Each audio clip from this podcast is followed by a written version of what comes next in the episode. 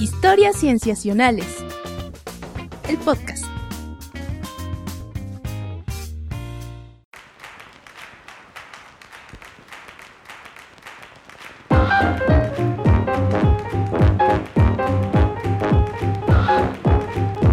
Bienvenidos a Historias Cienciacionales. Una vez más estamos grabando para ustedes para traerles aquello en la ciencia que nos ha emocionado y específicamente los premios Nobel. Yo me llamo Víctor Hernández y estoy muy contento de mm, estar en este especial anual con mis queridos amigos, comenzando por Sofía Flores. Hola, Sof.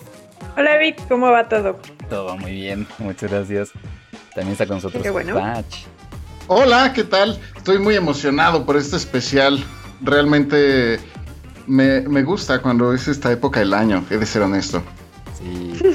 Sí, se pone bien padre. Eh, tenemos un episodio muy bonito que les hemos preparado en el que vamos a hablar de cada uno de los premios. El premio Nobel de Medicina o Fisiología, em, que, que trata al respecto de los eh, receptores celulares que nos permiten tener el sentido, bueno, varios aspectos del sentido del tacto, desde calor o el tacto mismo. Em, platicaremos con ellos con la doctora Tamara Rosenbaum del Instituto de Fisiología de la UNAM. Eh, y luego tendremos una sección en la que eh, será una mesa grande, amigos, eh, porque hablaremos del premio Nobel de Química con quién, Pacho. Tenemos invitados de lujo, tenemos al doctor Marcos Hernández del Instituto de Química de la UNAM y también tenemos a Cristian David Díaz Oviedo, que es doctorante en el Instituto Max Planck y forma parte del equipo de Benjamin List. Eh, vamos a hablar de la razón por la cual se les otorga el premio de química, de por traer, bueno, más bien por desarrollar esta investigación sobre los organocatalizadores, en donde, vaya, un catalizador es aquello, es una sustancia que incrementa la velocidad de una reacción química. Y vamos a hablar de qué trajo esta nueva catalización llamada organocatálisis. Sí, sí, fantástico. Y el premio Nobel de Física, eh, que se otorga al campo de los sistemas complejos, eh, ¿con quién vamos a platicar? Vamos a tener a nuestros doctores Rafael Díaz Hernández Rojas, quien justamente eh, forma parte del equipo de uno de los laureados, entonces nos va también ahí a contar eh, anécdotas muy buenas. Y estará con nosotros Guillermo de Anda Jauregui, quien se dedica a los sistemas complejos, no desde la física, pero justamente el que no sea desde esa área nos ayuda mucho a enriquecer el valor de estos premios. Sí, sí, que justamente el premio Nobel de Física, dice el Comité Nobel que se otorga por contribuciones eh, parteaguas, voy a decir, contribuciones que son parteaguas para nuestro entendimiento de los sistemas físicos complejos. ¿no? Ahí lo tenemos y ya hablaremos con más detalle en estas secciones. Amigos, ¿estamos listos?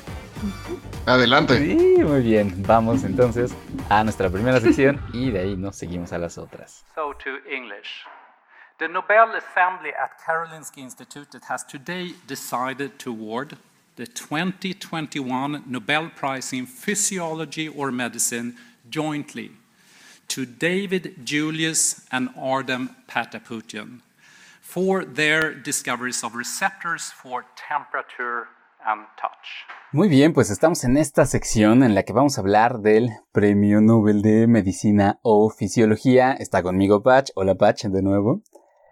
Hola, ¿qué tal? Y aquí pues ya listos para platicar de este tan interesante premio.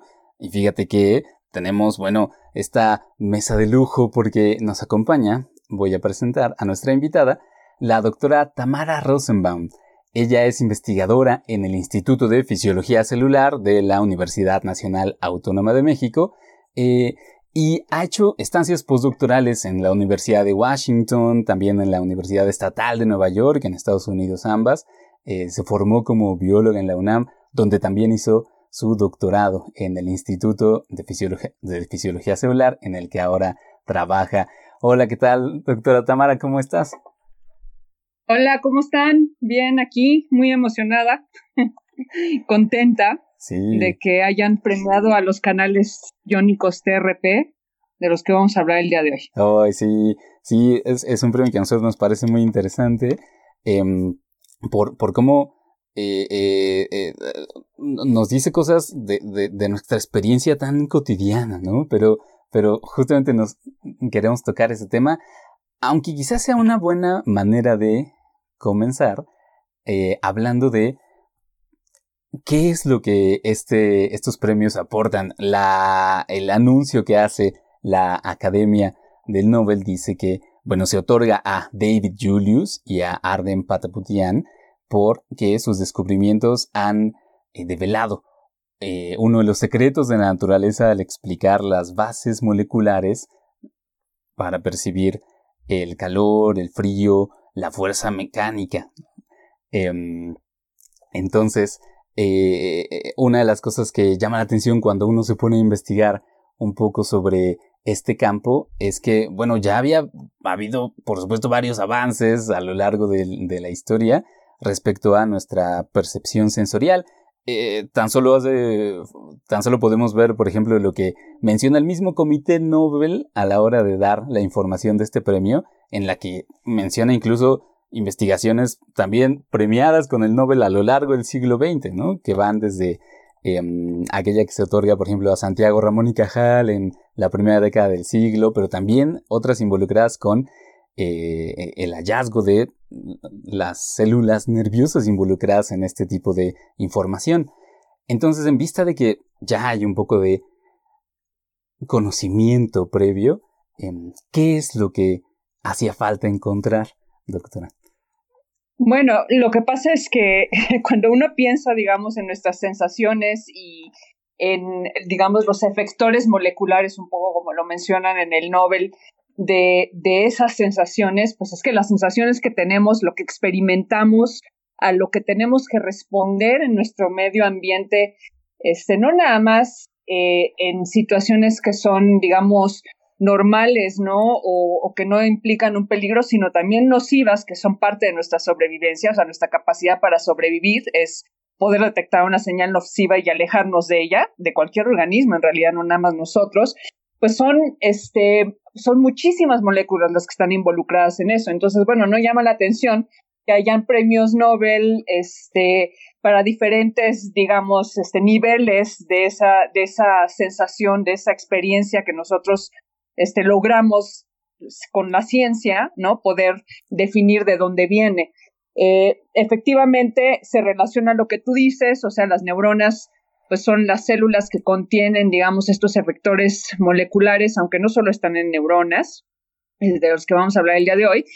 Eh, y, bueno, pues las neuronas son las que nos permiten, pues, pues darnos cuenta de lo que pasa a nuestro alrededor. Son células que son eléctricamente excitables eh, cuando digo eléctricamente excitables, pues es básicamente que tienen cierto tipo de moléculas, en este caso son proteínas, que son, imagínense como el diafragma de una cámara, ¿no? Que, que, cuando hay luz uno le puede controlar ese diafragma, entonces deja pasar más o menos luz, pues es lo mismo, es como un poro, pero es un poro regulable que está en las membranas de estas células eléctricamente excitables y que se abre y se cierra ante estímulos muy específicos, dejando pasar moléculas cargadas, que son iones. O sea, y los iones pues no son nada más que lo que encontramos, digamos, en nuestro suero o incluso en el, en el mar, ¿no? O sea, sodio, calcio, este, etcétera, ¿no? Son, son muchas veces este, sales.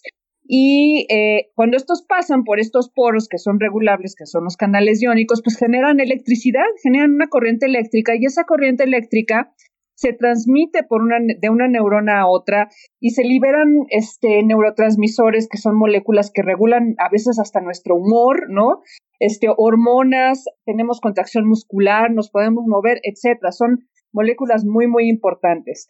Ahora, en particular, este hallazgo del que estamos hablando, este, pues el campo se empieza a desarrollar en 1969 con Cossens y Manning, que describen en una mosca de la fruta, que es la Drosophila melanogaster, eh, una mutante, una mosca mutante. Y resulta que esta mosca mutante lo que tiene es un electroretinograma, o sea, esta es una molécula que están midiendo en, en la retina del animal, en el ojo, eh, que tiene una característica distinta del animal normal y que es que cuando le aplican luz, en vez de tener una respuesta sostenida, o sea que no, no para, sino que se mantiene, tiene una respuesta transitoria, o sea que le ponen la luz, hay una respuesta y luego como que se apaga.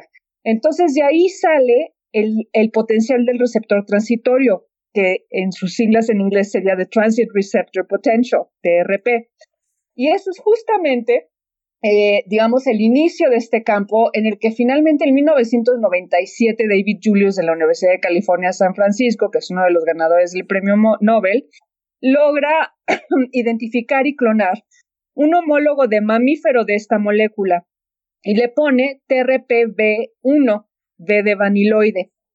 Y este, caracterizan esta molécula como la molécula que nos permite, inicialmente, de hecho es la primera caracterización, que nos permite sentir o detectar chile, o sea, poder sentir esa sensación de picor cuando comemos chile, que se debe a la presencia de una molécula que se llama capsaicina, que está en los chiles picosos del género Capsicum.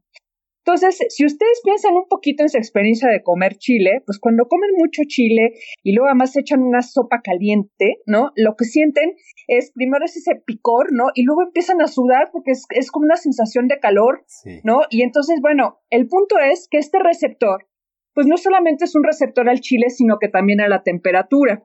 Entonces, cuando recibe el chile, lo que e, ella eh, se abre, ¿no? Permite pasar esta, esta corriente eléctrica y en el cerebro se interpreta como me estoy calentando. Mm. Entonces empezamos a, a, sudar, ¿no? Entonces, bueno, este, en realidad, lo interesantísimo de eso es que, bueno, el chile y el calor ambos son digamos, este, activadores de este receptor que es polimodal, o sea, que responde a muchos estímulos. Y si uno tiene muchos de los estímulos juntos, pues el receptor se abre todavía más, porque es bien chistoso porque la gente dice, ay, me enchile, entonces agarra y se echa un tequila para quitarse el, el, este, el chilor, y luego además se echa un limón, y las dos cosas, el etanol, o sea, el alcohol, y el ácido del limón también activan el receptor, entonces uno acaba mucho más enchilado, mucho más sintiendo más calor y sudando, ¿no? Y sufriendo de la experiencia de comer chile, este, cuando en realidad lo que hicimos fue no tratar de apagarlo con el alcohol y con el, con el limón, sino darle más con que estar activo, ¿no? Entonces, bueno, es la primera, es la primera vez que se puede definir que podemos sentir temperatura y responder hasta este estímulo que, que además este canal TRPV1, que es el primero que clona David Julius, eh, responde a temperaturas altas en los 42 grados centígrados en adelante, que es que cuando uno mete la mano en agua caliente, pues la quita, porque si no se le quema la piel. Y es justamente por este tipo de receptores que uno sabe que eso tiene que hacer para alejarse del, del peligro, ¿no?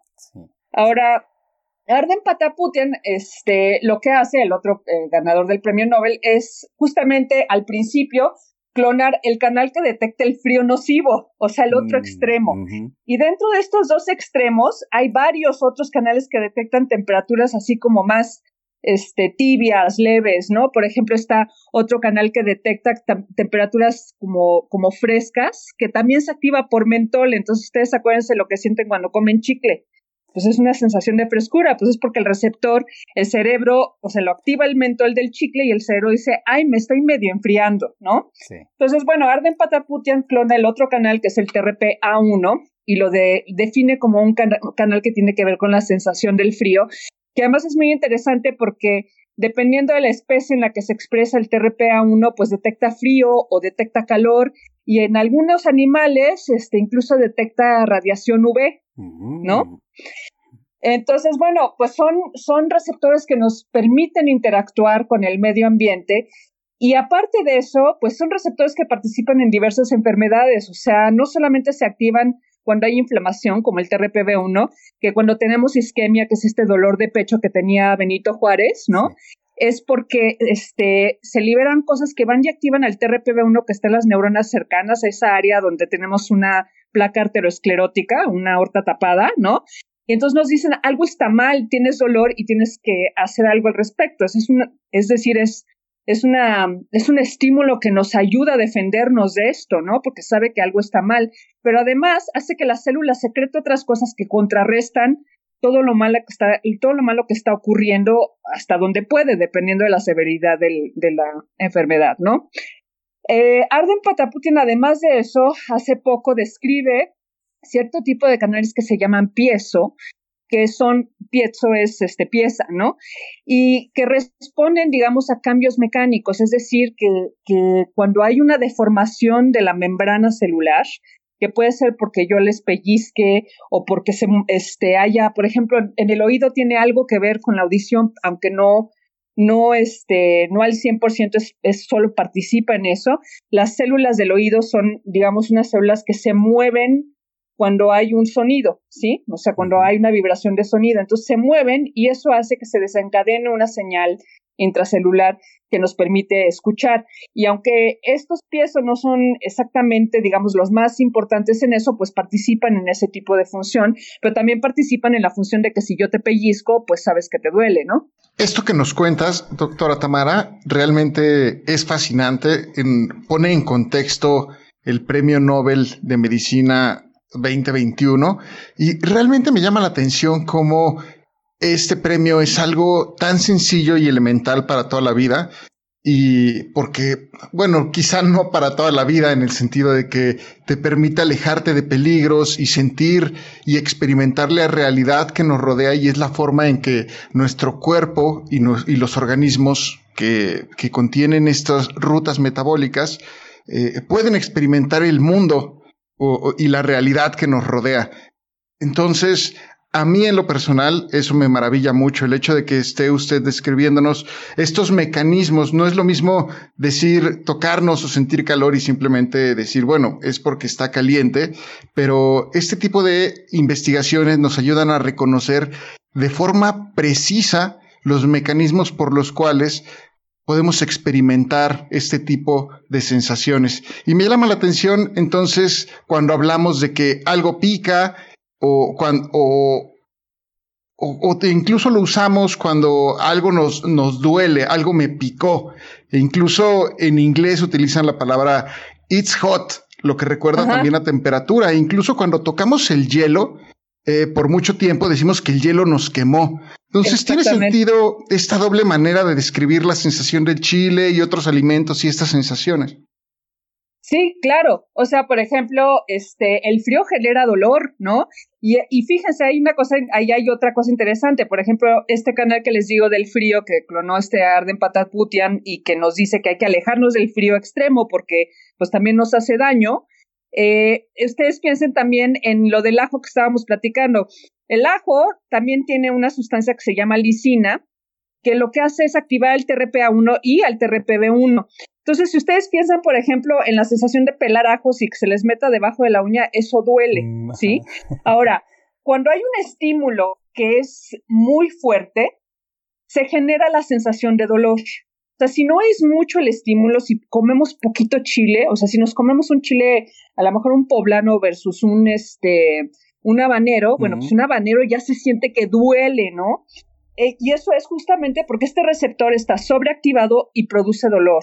Entonces, no solamente es esta capacidad que nos da para responder y alejarnos de algo que puede ser peligroso, sino de cosas que pasan adentro, porque tenemos varias situaciones como la de la isquemia que les platiqué, en donde se generan moléculas inflamatorias que lo que hacen es activar este canal al TRPV1 o al TRPA1 y entonces producen dolor y producen pues los efectos de, varias cosas que disminuyen nuestra calidad de vida, como la osteoartritis, este, el dolor asociado a la osteoartritis, el dolor asociado al este, cáncer de hueso, etcétera. Entonces ya hay este, varios grupos que están investigando pues cosas que pueden inhibir ese dolor a través de interactuar con estos canales. Y un ejemplo que les puedo dar es que yo les acabo de decir que la capsaicina del chile pues produce dolor, ¿no? Eh, pero resulta que si nosotros usamos a la capsaicina también nos puede ayudar a, generar una terapia antidolor, o sea, analgésica. Porque si ustedes van a la farmacia y piden un parche león de esos que se ponen en la espalda para quitar el dolor muscular, pues esos parches tienen capsaicina. Y lo que hace la capsaicina es que activa el canal y esa activación produce que entren estos iones cargados que les platicaba, en particular el calcio, y el calcio lo que hace en algún otro momento es promover que este mismo canal se desensibilice, es decir, que se cierre, que es el equivalente a estar en un cuarto con un zorrillo, estarlo oliendo y decir qué asco y después de un rato uno ya no lo huele porque se desensibilizó, o sea, ya nos volvimos refractarios al estímulo. Entonces, cuando nos ponemos el parche león al principio nos pica, pero después nos deja de doler el músculo porque lo que pasa es que el canal se cierra y la neurona ya no puede responder ante el estímulo inflamatorio. Entonces, esas terapias que, no, que hemos podido diseñar con base en entender cómo funcionan estos canales, es decir, esto que les acabo de decir, la de sensibilización por calcio, ¿no? Son estudios que uno tiene que hacer en el laboratorio y entonces decir, ah, bueno, vamos a ver si la capsaicina se puede poner en algo sin que te produzca un efecto secundario muy grave y ver si podemos apagar este canal para que ya no te duela algo. Y es justamente lo que se ha tratado de hacer con este canal y con varios otros TRPs que ya son como 27 miembros en la familia, este, que participan en diferentes cosas, no nada más en esto del calor y la temperatura, sino en procesos fisiológicos importantes, en la función del riñón, del corazón, del cerebro, etcétera, etcétera, ¿no? Sí.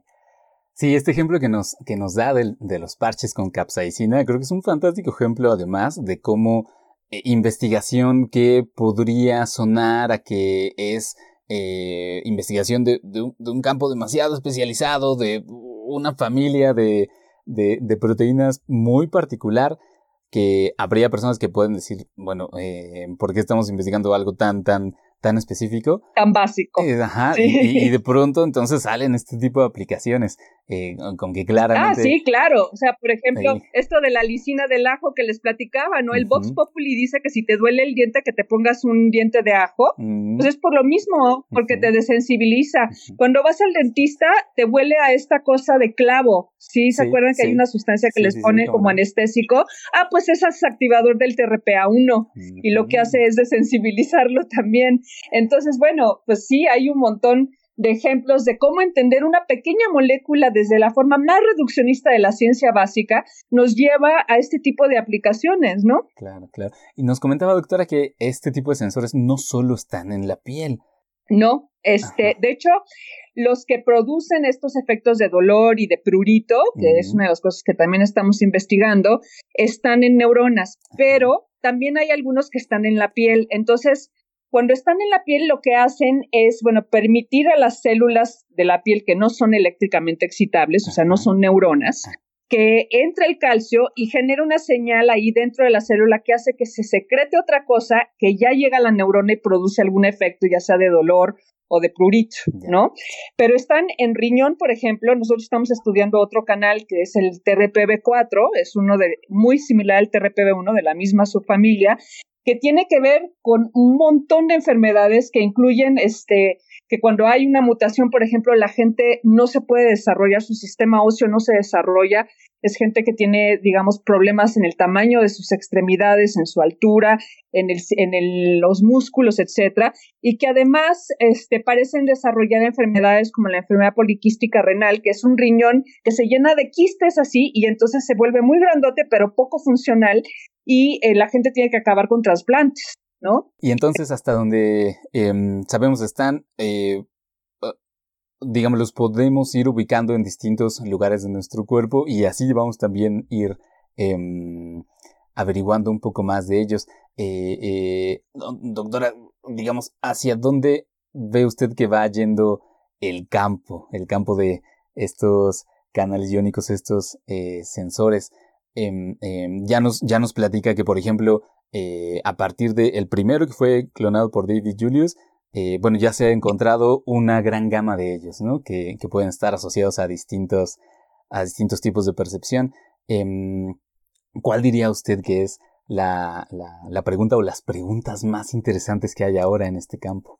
Bueno, este, creo que mucho del esfuerzo está justamente dirigido a tratar de encontrar moléculas o diseñar moléculas que los puedan activar o desactivar, este, de tal forma que se puedan pues tratar varias condiciones que afectan la calidad de vida humana, pero también pues explicar este diversos fenómenos, ¿no? O sea, eh, eh, fenómenos y procesos fisiológicos, o sea, algunas enfermedades, etcétera.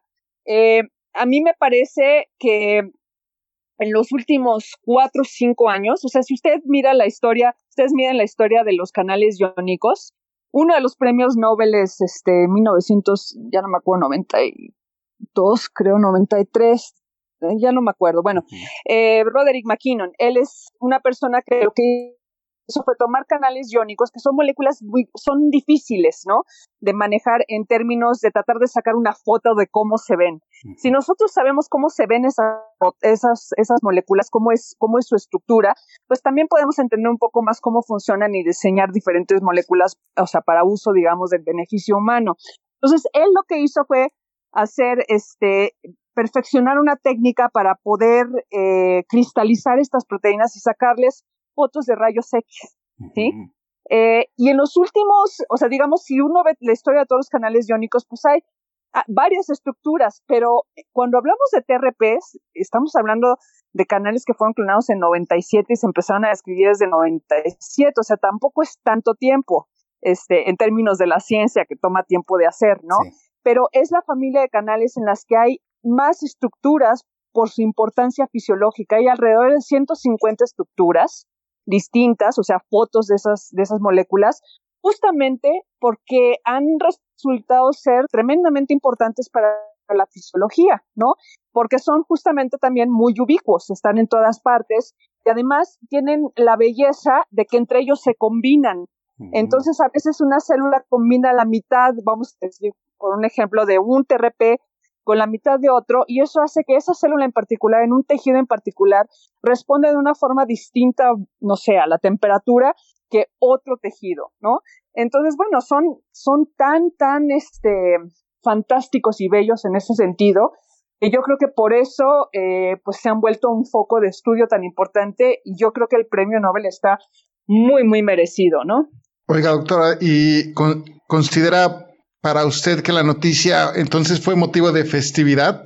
Se escucha emocionada. Claro que sí. O sea, él, David Julius clonó el TRPV1 en 1997. Yo empecé a trabajar en mi primer postdoc con él en 2000. o sea, yo llevo todo este tiempo trabajando con estos canales enamorada de ellos, ¿no? Y pues sí, la verdad es que sí emociona ver que, que pues, o sea, un comité de premio Nobel opina que esto es un campo importante, ¿no? Sin duda es muy emocionante que, que sea así.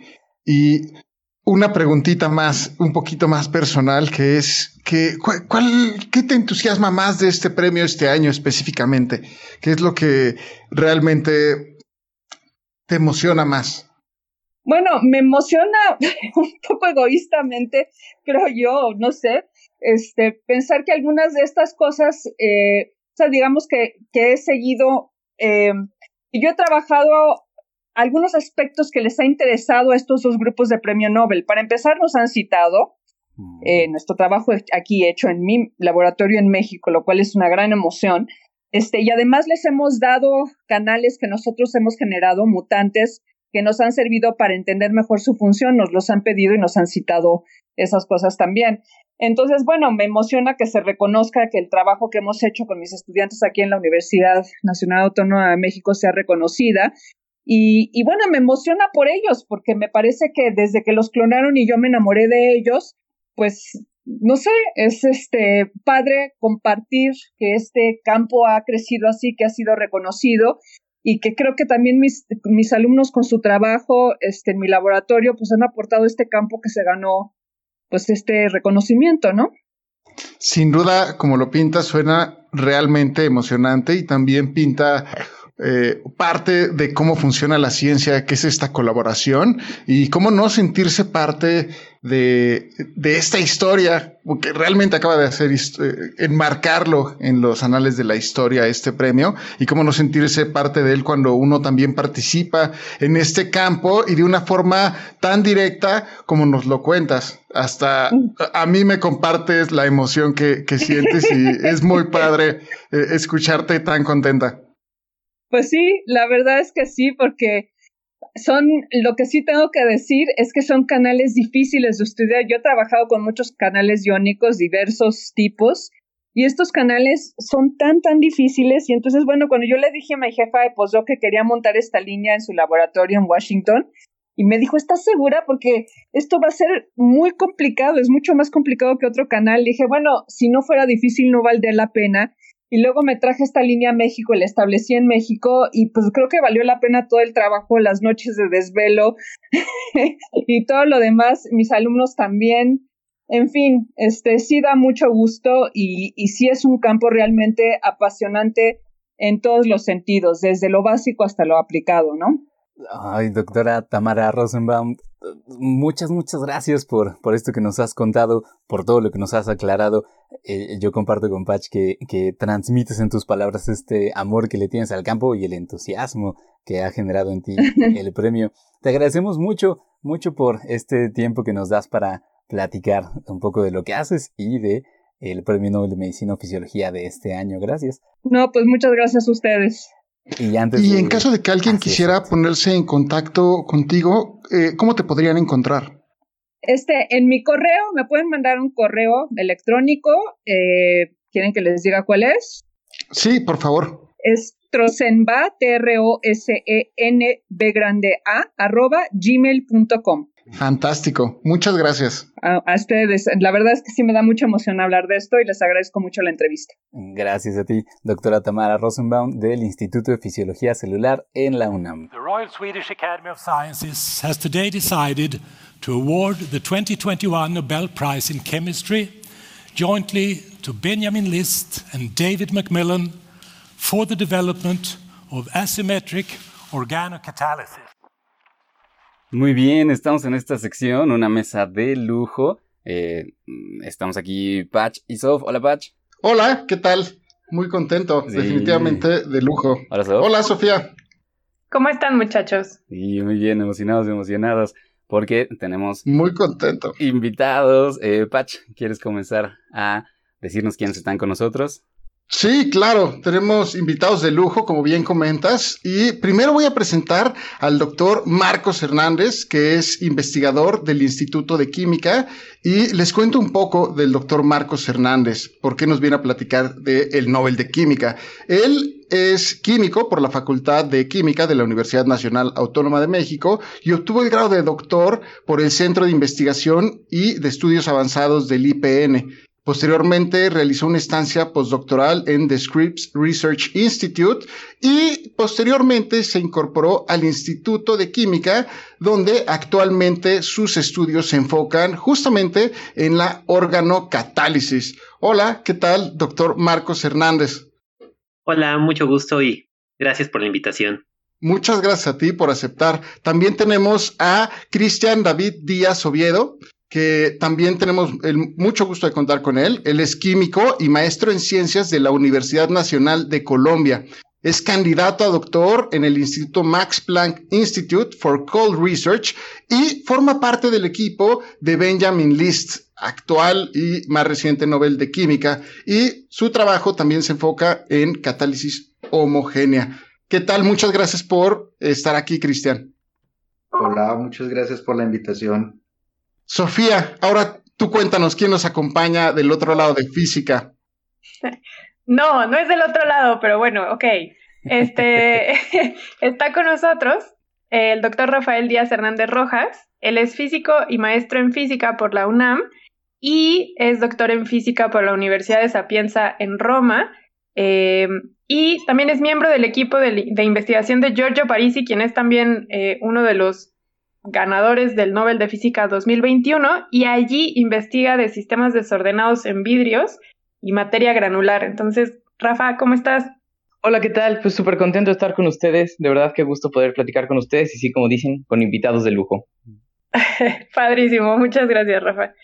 Y también nuestro cuarto invitado del día de hoy, que tenemos aquí, Verbena, es el doctor Guillermo de Anda Jauregui. Él es químico farmacobiólogo, doctor en ciencias biomédicas, especializado en genómica computacional y actualmente es investigador del Departamento de Genómica Computacional del Instituto Nacional de Medicina Genómica y también realiza investigación en el Centro de Ciencias de la Complejidad de la UNAM. Memo, muchas gracias por estar con nosotros. Ah, muchísimas gracias por la invitación. Saludos a todos y a todas que ambos han estado en otros episodios de Cienciacionales y les agradecemos mucho que regresen a este que es su espacio.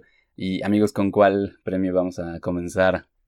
Ay, yo antes que nada me gustaría muchísimo aprovechar que tenemos a Cristian y a Rafa, que los tenemos en línea directa con el premio y nos contaran qué tal fue su celebración esta semana. Cristian, ¿qué tal fueron esos ánimos por allá? Es, es algo increíble. Nunca pensé en la vida poder experimentar algo así. Mm. Eh, la cantidad de champaña que hemos tomado en los últimos días es... Eh, pero sí, es increíble. Es- todavía se siente como un sueño, la verdad, como que no ocurrió en verdad esto.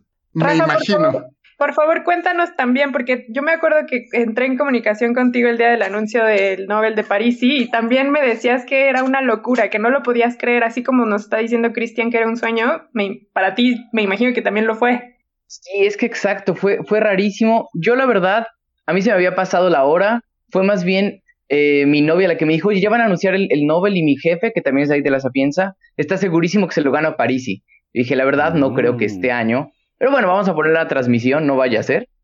Y pues en eso empiezan a hablar en sueco, obviamente yo no entiendo una palabra, pero solo se ve, escucho que dicen Giorgio Parisi, ponen la foto, pues así yo me pongo eufórico, voy corriendo a la, a la oficina de mi jefe, no estaba, entro con otra investigadora del grupo, no estaba, estaba en un Skype call, entonces como que era pura emoción ahí contenida, ya en eso nos encontramos todos los del grupo, nos abrazamos, cancelaron las clases, pero además todo para, para todo esto, Giorgio estaba en su casa, Giorgio no estaba en la universidad, este, entonces, pues sí, más bien fue como que hicieron una, una recepción en el aula magna en la tarde con la rectriz y otras personas importantes, por supuesto.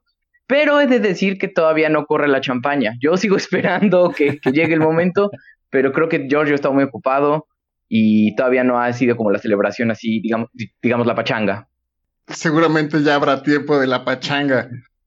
Sí, no, este, de hecho sí están planeando como hacer algo grande, pero justo todavía está en planes. Lo que sí ha habido mucho ha sido entrevistas. Eh, mi jefe, que se llama Federico Richtersenghi, que es un investigador también del grupo, y otro investigador que se llama Enzo Marinari.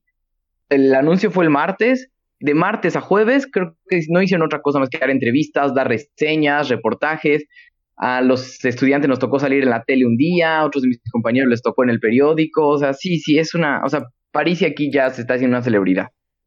Yo he de decir que aquí se, o sea, se, se inunda la comunidad mucho de ese sentimiento y, por ejemplo, recuerdo un, un, investigador que también está en el grupo de Memo, eh, el doctor Enrique Hernández Lemus, que me decía que él sentía que ese premio también de alguna manera se lo, se lo estaban dando a él, pero no por otra cosa, sino porque era cercano a Parisi, ¿no? Entonces sentía muy de cerca la emoción y el contento. Y, y yo veía a los, investigadores muy contentos de este lado por todos los que conocían a Parisi o habían trabajado alguna vez con él. Sentían que de alguna manera les llegaba la gloria también a ellos y creo que eso era muy conmovedor. Entonces, si para acá que estamos del otro lado del charco era emocionante, no me puedo imaginar para ustedes, Cristian y Rafa, no sé, algún comentario que les hayan hecho colegas o, o de la misma comunidad. No sé de qué manera estos premios unen a sus comunidades cercanas y bueno, ya expansivas en otros países. Entonces, Cristian, no sé si primero nos quieras contar tú y luego Rafa.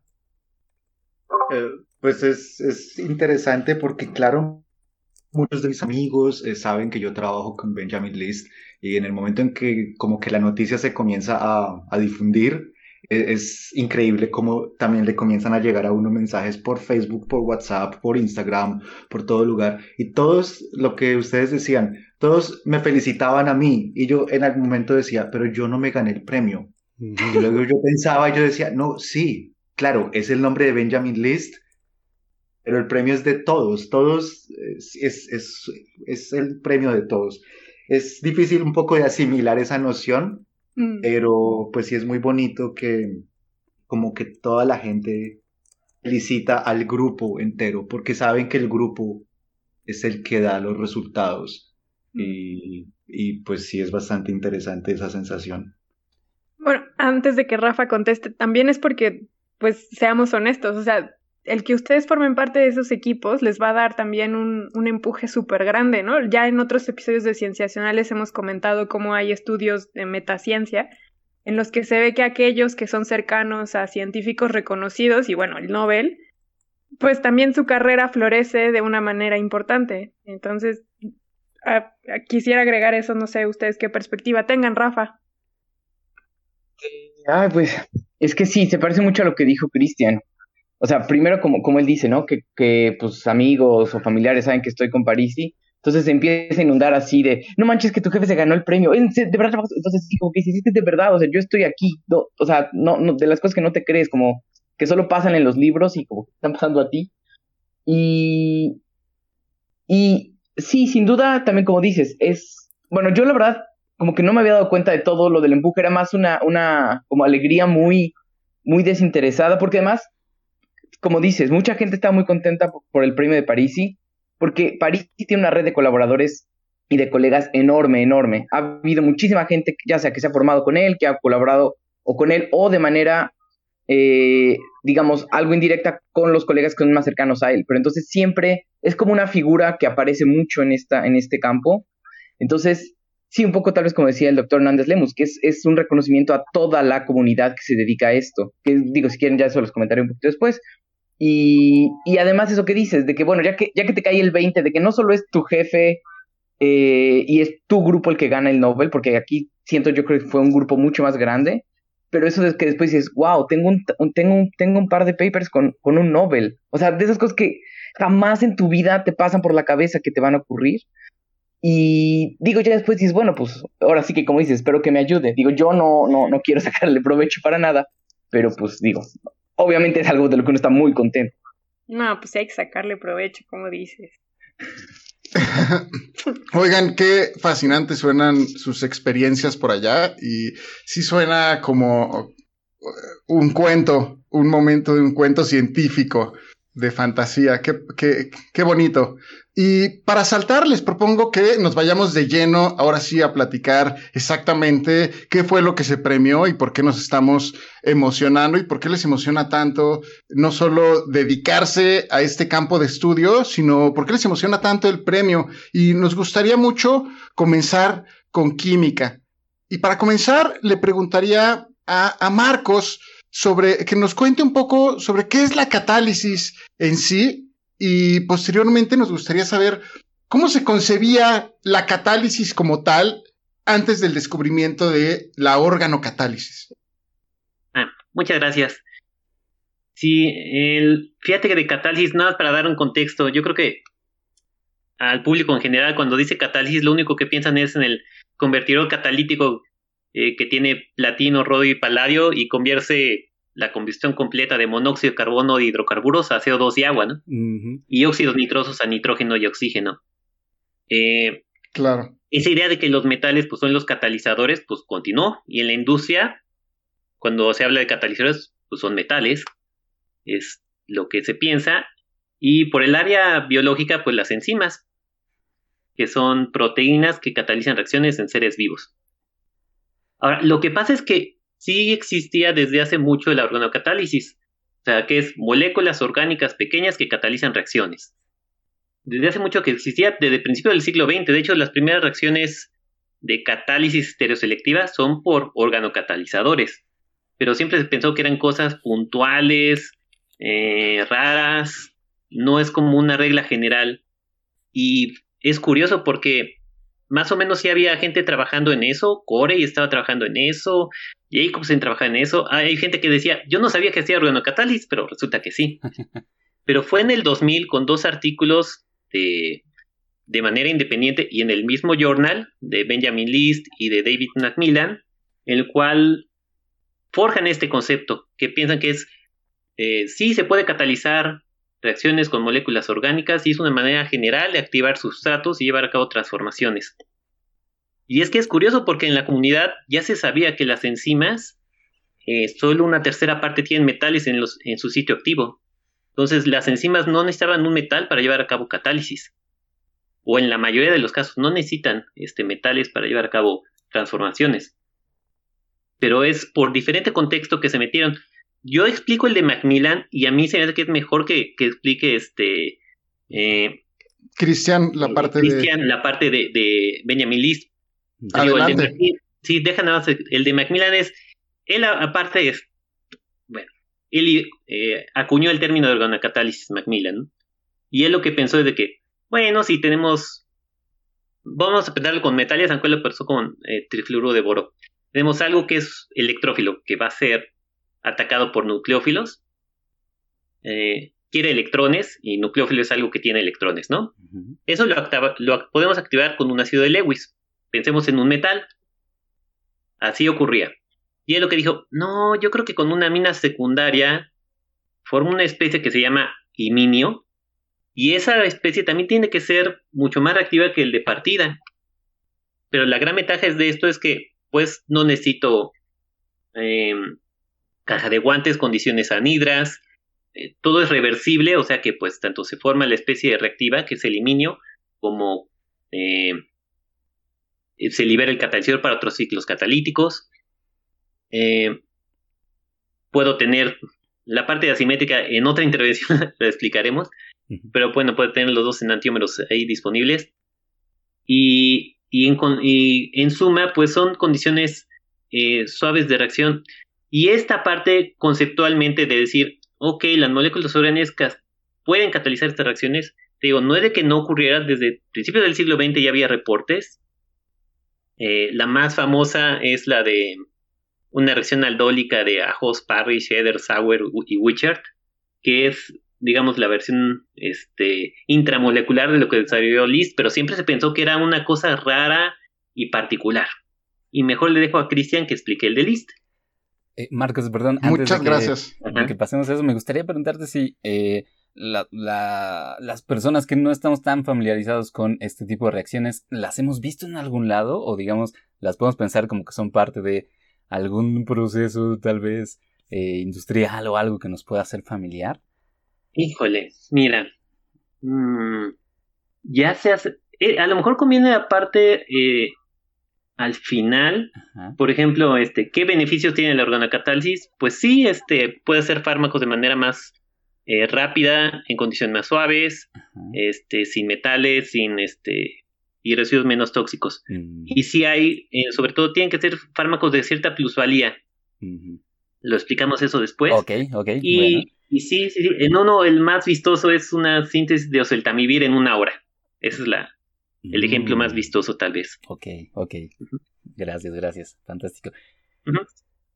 Cristian, ¿nos, ¿te gustaría contarnos Sí, claro. Eh, pues como comentó el doctor Marcos, eh, esta fue como la historia de Macmillan en el año 2000, cuando él publicó esta historia como de alternativas a los catalizadores con metales. Eh, y en el mismo año, como ya se comentó, de hecho en el mismo journal, con poco tiempo de diferencia, Benjamin List publicó una reacción no similar, la reacción en sí es bastante diferente, pero también catalizada por un compuesto orgánico, específicamente por un aminoácido que es prolina. Eh, hasta antes de, estos dos trabajos de Lizzie Macmillan, como dijo el doctor Hernández, se creía que los catalizadores o eran compuestos con metales o eran enzimas. Eran las dos formas de hacer catálisis hasta ese momento. Eh, el problema es los metales suelen ser o tóxicos o pueden ser también bastante sensibles, por ejemplo, a humedad o al aire. Trabajar con compuestos metálicos puede ser bastante difícil, se descomponen a veces muy, muy fácil, eh, y pues no es lo ideal, por ejemplo, para un proceso industrial. Las enzimas, eh, si bien son mucho más, digamos, fáciles de, utilizar, eh, son muy específicas y funcionan a veces solo para una reacción muy en específico y no, no son muy generales entonces tampoco tienen gran aplicabilidad. En su momento, eh, lo que Benjamin List hizo, en este momento él estaba en Estados Unidos, en el Instituto Scripps, y mm, lo que él pensó es, tal vez para catalizar reacciones no necesitamos toda la enzima. La, enzima es un compuesto que está hecho de muchos aminoácidos, tiene una estructura tridimensional pues bastante compleja. Lo que él pensó es, Tal vez no necesitamos todos esos aminoácidos para tener ese efecto catalítico. Tal vez solo contener algunos o incluso uno de los aminoácidos pueden lograr el mismo efecto. Y cuando él hizo la reacción eh, utilizando prolina, que es un aminoácido, está presente en todos nuestros cuerpos, no es tóxico, se puede, lo tenemos en los cuerpos nosotros, eh, se puede incluso comer. Él lo ha hecho, de hecho, varias veces en presentaciones. Él lleva un poquito de prolina y la prueba. La prolina no es tóxica y, Y efectivamente funcionó bastante bien en la reacción que él hizo. La reacción que él, que él utilizó catalizada con prolina se llama la reacción aldólica y es una de las reacciones más útiles en química orgánica, no solo en academia, pero también bastante en industria, porque permite crear enlaces carbono-carbono. Es decir, que nos permite crear cadenas carbonadas, que pues es la base de la química orgánica, eh, a partir de compuestos más sencillos. Y eso es una de las estrategias si no es la estrategia más importante para preparar, por ejemplo, eh, compuestos farmacéuticos o compuestos con aplicación en agricultura, plásticos, materiales, etc. Y cuando él descubrió esto con prolina, pues obviamente fue un gran descubrimiento. Tal vez solo para terminar, lo que el doctor Marcos también comentó, la organocatálisis no nació en el año 2000. Hay reportes desde casi un siglo antes de organocatálisis, pero eran reportes muy aislados. Un caso muy particular, a nadie como que le interesaba, entonces se, como que se quedaba en el olvido este asunto. Eh, hay una reacción catalizada con prolina, de hecho, en los años 70, que es la reacción, como él ya mencionó, de Hayos Parrish Sauer Ede Richard, eh, que es bastante útil, de hecho, industrialmente, pero se consideró que era una, como un caso excepcional que solo, que era algo muy como exótico y que no tenía aplicación general. Y eso fue lo que hizo Benjamin List, probar que la prolina efectivamente puede ser un catalizador orgánico bastante general, bastante útil para reacciones industrialmente interesantes. Yo les tengo una pregunta que en realidad se deriva en dos y la lanzo.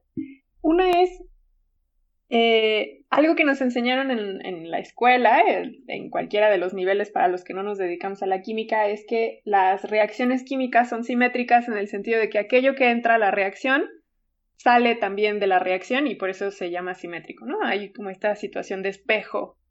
Pero algo por lo que se les premia es por la situación asimétrica. Y entiendo que tiene que ver con la quiralidad, pero aún así me parece muy contraintuitivo que algo que es un, casi casi como el, el, este de dicho de la energía no se crea ni se destruye, solo se transforma, me da la impresión de que rompe con esta idea, pero por eso digo que es contraintuitivo. Entonces les pediría que, me lo, que nos lo explicaran, por favor. Y otra cosa que también se deriva de esta pregunta es que yo ayer escuchaba a un investigador de la Universidad de Valencia justamente hablando de catálisis y él lo que explica es que todo, bueno, todo su trabajo se centra justamente en metales, como ustedes mencionan, que tienen ciertas complicaciones o bueno, que tienen ciertas limitantes. Pero él lo que decía es, en la química ya todo está hecho y uno se regresa y justamente es muy bueno que Cristian estés en Alemania porque este investigador español decía, uno se regresa y va a encontrar que algún alemán ya lo hizo, porque los alemanes ya lo hicieron todo en la química. Entonces también si nos pudieran hablar al respecto del trabajo particular de la química alemana, pero también de que uno como químico tiene que regresarse para revisar proponer algo novedoso, entonces... Sí, sí que yo tomo parte de lo de asimétrico, este, porque luego yo lo he dado en charlas de divulgación. Eh, la parte de asimétrico es esto, mira, si tú ves frente a un espejo, pones una silla, el espejo te da la silla de vuelta exactamente idéntica, ¿de acuerdo? O sea, es idéntica. Por el contrario, si tú pones la mano frente a un espejo, vas a ver que te regresa la mano izquierda. Este, como digo, omitiendo lunares, cicatrices, callos, todo eso, eh, te regresa la mano izquierda. Y si tú ves las dos manos e intentas empalmar, o sea, juntarlas, palma con palma, dorso con dorso, los pulgares te quedan de lados opuestos, ¿de acuerdo? Entonces, esta propiedad de que tengas algo frente al espejo y no sea superponible, es lo que genera una propiedad geométrica que se llama quiralidad. Esta quiralidad digo, es una propiedad geométrica de los objetos. Eh, pero en moléculas resulta importante porque, imagínate, tenemos moléculas que tienen la misma composición de átomos, están conectados de la misma manera, pero la disposición espacial es tal que, pues, generan imagen en el espejo en el que no son superponibles. Esto tiene consecuencia en propiedades biológicas, porque todos nuestros receptores están hechos con moléculas quirales. Entonces, imagínate tú que nuestros receptores tienen la mano derecha y se les presentan, para, ahora sí, para saludar a la molécula, una mano izquierda y una mano derecha, Con la mano derecha pues es complementaria, el saludo es adecuado. Mientras que con una mano izquierda pues es suelto y seguramente esa mano izquierda se irá a saludar a otro lado, ¿no? Y eso es lo que ocurre con las moléculas quirales. Una molécula quiral tiene una propiedad y la otra o tiene menos o una diferente. Es curioso, por ejemplo, que el limoneno, una de las imágenes especulares huele a limón y la otra huele a naranja. Mm. Ay, qué padre. Eh, yo, yo eh, todas las mañanas tomo levotiroxina. ah, ah, pero ese es este para la tiroides, sí. Sí, Sí, sí, sí. pero, pero porque, o sea, levo porque es de izquierda, ¿no? Sí, sí, sí, sí. Sí, sí, sí. Sí, este, con. Aunque no explique eso de, de Leo, Leo es por girar el plano de la luz polarizada a la izquierda. Esa es la propiedad. O sea, todos los. Estas moléculas que son girales tienen las mismas propiedades, exactamente las mismas físicas y químicas. Eh, biológicas ya los he dicho que no. Y unas quirópticas, entre ellas la rotación óptica, este es diferente. Así es, así es, Sofía. Y bueno, lo que ocurre con especiales con los fármacos, porque por ejemplo el naproxen que seguramente han tomado, uno de esas moléculas es desinflamatorio y el otro es hepatotóxico y pues el peor ejemplo de esto que puede suceder fue con la talidomida, en la cual se le da a mujeres embarazadas a finales de los 50, principios de los 60, para aliviar los malestares durante el embarazo y resulta que uno de estos compuestos tenía ese fin terapéutico, pero el otro era este teratogénico, entonces nacían bebés con malformaciones de brazos y piernas. Entonces, a partir de ahí se, se, se dice que es, no, no, no, es importante eh, sintetizar solo una de estas dos moléculas en el espejo que se llaman enantiómeros de manera selectiva. Pues la parte asimétrica se refiere a eso, que mediante una catálisis orgánica podemos generar solo un enantiómero de los dos posibles. Y es difícil porque imagínate tú que de manera molecular, pues vamos, es como conectar piezas de Lego. Conectas piezas de Lego y pues tú, eh, ¿cómo decirlo? Eh, si tú las conectaras sí, en un sentido, este, tienes las dos manos y lo puedes hacer, ¿no? Como hacer una escalera de caracol. Pero tú, de manera aleatoria, podrías generar escaleras de caracol hacia un sentido o hacia el otro. Y tú solo quieres una escalera de caracol en un sentido. Y eso es lo difícil. Y de hecho se conjunta con un premio Nobel anterior, el, el del 2001, el que fue de Knowles, Noyori y Sharpless, porque ellos fueron los primeros en catálisis, este, ahora sí, catálisis asimétrica, pero con metales. Es curioso, ¿no? Porque 2000 fue el inicio de la catálisis asimétrica y el premio Nobel por catálisis asimétrica fue de 2001. Pero el salto conceptual de la catálisis fue este eh, en ese. Y bueno, para dejar a Guillermo que hable de lo que tú decías de catálisis con metales, ¿no? Le dejo a Guillermo la palabra. A Cristian. A Cristian, perdón. Sí, Perdón, Cristian. Tranquilo. adelante. Tranquilo. Eh, sí, para complementar un poco lo que acaba de decir el doctor Marcos, eh, efectivamente hay la- las moléculas pueden ser quirales. eh, el ejemplo clásico y más fácil de entender es con las manos. Eh, sin embargo, eh, en la, en la química, separar solo una de las dos manos, digamos así, es difícil y es, es un reto bastante grande porque, ¿qué pasa? Que las dos imágenes especulares es el nombre, o enantiómeros es el nombre, digamos, más químico de estas dos manos, por así decirlo. Eh, los dos enantiómeros tienen la misma energía. Entonces es muy difícil que una reacción por sí sola produzca más de un enantiómero que del otro. No hay razón para, para favorecer uno de los dos porque ambos tienen la misma energía. Pero como decía el doctor Marcos, hay muchas situaciones donde es importante obtener solo uno de los dos. Si estamos preparando, por ejemplo, este medicamento talidomida, no le podemos dar a las mujeres embarazadas la, la mezcla de ambos enantiómeros, porque un enantiómero efectivamente les va a ayudar a curarlos, a, a disminuir los síntomas del embarazo, mareos, vómitos, etcétera. Pero el otro enantiómero que también van a estar consumiendo les va a causar mutaciones eh, en, en el feto. Entonces, obviamente sería ideal poder producir solo uno de los dos. El problema es que en una reacción normal, como ambos enantiómeros tienen la misma energía, se van a formar por pura probabilidad en mezclas 50-50, o sea, en las mismas proporciones.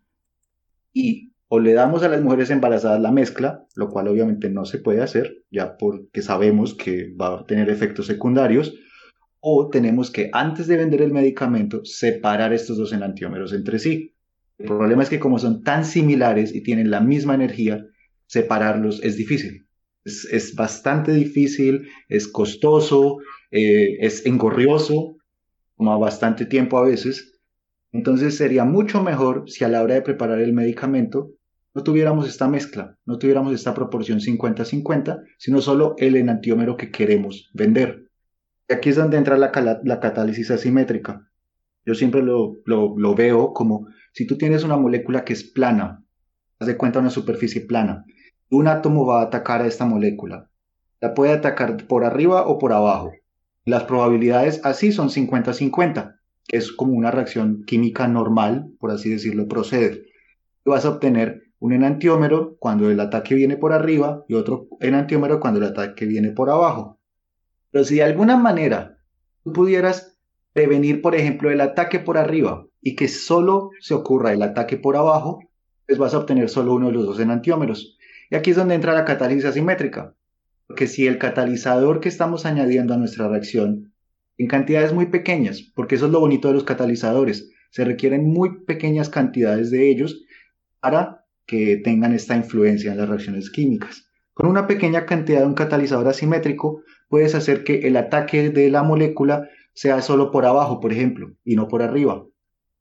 Esto lo hacen muy bien también complejos metálicos, como decía el doctor Marcos, en el 2001, el premio Nobel en ese entonces fue por catálisis asimétrica, pero con metales básicamente lo que se acaba de reconocer esta semana con List y Macmillan y con muchas más personas que han contribuido a este campo, porque esto ha sido un boom y ahora hay muchísimos grupos en todo el mundo trabajando en organocatálisis.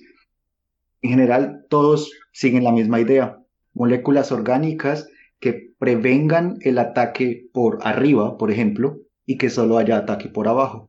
Eso es lo, digamos, lo bonito de este concepto de la catálisis asimétrica.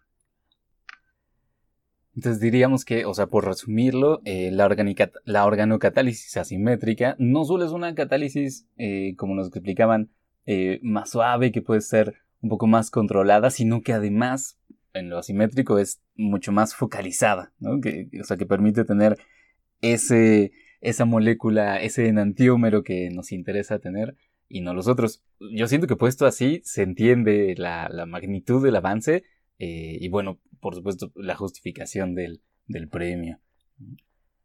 Eh, no sé si, Cristian, quisieras eh, retomar esa pregunta que te hacía Sofía para, em, para cerrar esta parte y pasar a lo siguiente que queremos platicar con ustedes. Sí, lo del antecedente alemán y la química y regresar a, lo que ya se hizo. Exacto. Ah, bueno, pues aquí, em, ¿qué puedo decir? Alemania tiene una gran reputación en cuanto a, muchas ciencias, pero en química particularmente tiene una gran reputación. Eh, es un país que tiene historia en el desarrollo de la química y sí, muchas veces eh, cuando quieres estudiar un nuevo proyecto es muy probable que algún alemán hace décadas o siglos haya estudiado algo parecido.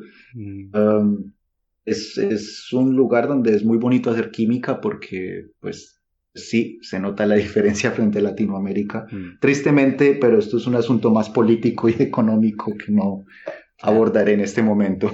Em, y sobre volver a lo, o sea, como volver a lo que ya se ha hecho, ah, yo creo que es algo muy propio del, del quehacer científico, porque a la final los científicos somos humanos y cuando yo descubro algo, claro, descubro algo, pero puede que se me pasen otras cosas. Y estos vacíos que quedan en investigación es lo que tal vez alguien en, no sé, en un año, en 10 años, en 50 años, alguien va a notar, ah, la investigación de Cristian tiene estos vacíos y retoma estos vacíos y tal vez refuta lo que yo en ese momento descubrí, descubre algo mucho más grande. No sé, el clásico ejemplo es la, teoría de Newton y cómo después Einstein, siglos después, retomó estos pequeños vacíos de, de las teorías de Newton y pues causó todo el revuelo que causó en la física. Yo creo que eso nos pasa a todos en ciencias, es algo innato de este quehacer científico. Claro, claro. Eh, gracias, Cristian. Eh, también estamos en la mesa, como, como saben, con eh, Rafael Díaz y Guillermo de Anda. Y yo quisiera preguntarle a ellos si tienen alguna pregunta para Cristian o para Marcos. Em, que digamos parte de nuestra intención de sentarnos en la misma mesa virtual, pero la misma mesa al fin y al cabo, era que pudiera haber alguna eh, interacción o intercambio. No sé si en esto que han escuchado les haya surgido alguna inquietud o algún comentario, que es un muy buen momento ahora para, para hacerlo. Yo sí, bueno, tal vez me en algún momento, bueno, hace mucho que no tomo nada de química y me pierdo con los conceptos y así. Gracias, Rafa. Y quizá en algún momento lo mencionaron y se me pasó. Pero yo quisiera preguntar, decían ustedes que justo cuando hacen las reacciones, entiendo que reacciones que uno hace de cierta manera artificial en un laboratorio y tal, se generan de los dos tipos de enantiómeros, creo que era la palabra, 50 y 50. Pero, pero también decían que, por ejemplo, esta propiedad de quiralidad de las partículas, de las moléculas, perdón, es lo que hace que, por ejemplo, eh, si está, si tiene cierta orientación, huele a limón, y si huele, si tiene otra orientación, huele a naranja. Y yo me pregunto, y entonces, si casi siempre se produce 50-50, ¿por qué los limones siempre huelen a limón? O, bueno, o en el caso de las, sí, en un proceso natural, cómo la naturaleza, en cierto sentido, o cómo los, organismos naturales eligen la, orientación correcta para que el limón huela a limón, la naranja naranja, y seguramente hay muchos más ejemplos, ¿no? Sí. Este, e-, ese es, más, eh, bueno, eh, así como dije que todos los receptores eh, son, todos los receptores del cuerpo está hecho por L aminoácidos o de azúcares, ¿de acuerdo? Entonces, nuestros receptores son quirales. Todas las proteínas que están formadas con L aminoácidos, pues también son quirales. Entonces, la maquinaria que tiene el cuerpo para generar los compuestos son quirales. Entonces, por eso es como que digamos que es una máquina de ensamblaje de generar eh, solo un enantiómero para cada caso. Es curioso esto de la quiralidad, por ejemplo, el antrax se, recubre de proteínas de D aminoácidos, o sea, los aminoácidos que no son los comunes para hacer proteínas, enzimas, estructuras, son de aminoácidos, o sea, es su imagen en el espejo. ¿Y por qué lo hace? Para que precisamente eh, las proteasas del, del, huésped no los destruya, no destruya esas proteínas, porque como no la reconoce, no les puede destruir. Entonces es curioso, ah, tienen cierta maquinaria para hacer este eh, los enantiómeros, eh, o sea, siempre se obtiene un enantiómero de manera natural y hay curioso, curiosamente dentro de los seres vivos ciertas maquinarias para hacer el, eh, el opuesto para defenderse.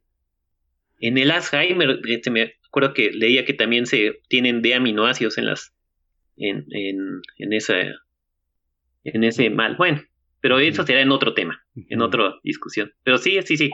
El cuerpo humano o cualquier ser vivo sintetiza un enantiómero preferentemente porque su maquinaria ya es viral y ensambla solo uno. O sea, ya es asimétrico. De pronto Muy bueno. Vale, perdón, solo era para complementar un poco lo que acaba de decir el doctor Marcos. Eh, efectivamente, el asunto con, por ejemplo, los limones y las naranjas es porque vienen de seres vivos. Y todos los seres vivos, por estar constituidos de azúcares, aminoácidos y estas biomoléculas que son quirales, tenemos nosotros todos los seres vivos una maquinaria quiral. Eh, una de las preguntas que de hecho siempre salen eh, o surgen es ¿por qué? ¿por qué los seres vivos tenemos quiralidad? ¿Por qué? ¿En qué momento de la evolución o de la historia la naturaleza decidió darnos L aminoácidos y no D aminoácidos, o cuando nos dieron D azúcares y no L azúcares. Y esa es una de las grandes preguntas, de hecho, en la investigación, no solo química, es, casi como una unión entre química y física, porque es básicamente evidenciar que el universo es asimétrico. Y algunos amigos míos de física ponen una analogía como materia versus antimateria. Ese mm. pequeño exceso de materia que hubo en el Big Bang, bueno, cuando se aniquiló materia y antimateria, fue lo que hizo que el universo se creara. Ese mismo exceso que tenemos de un enantiómero sobre el otro, lo que a la final creó la vida.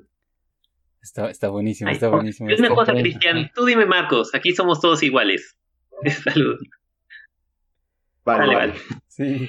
Y también agregaría lo que dijo Cristian de biológicas. O sea, también nosotros tres que somos biólogos, creo que es una muy buena pregunta la que acaba de hacer Rafa y, y, también supongo que allí no solamente lo que menciona Cristian una cuestión del Big Bang, etcétera, sino también procesos evolutivos, también hubo allí alguna cuestión que tuvo que ver con supervivencia y reproducción que favoreció el que se mantuviera, ¿no? De alguna manera, ¿podría ser?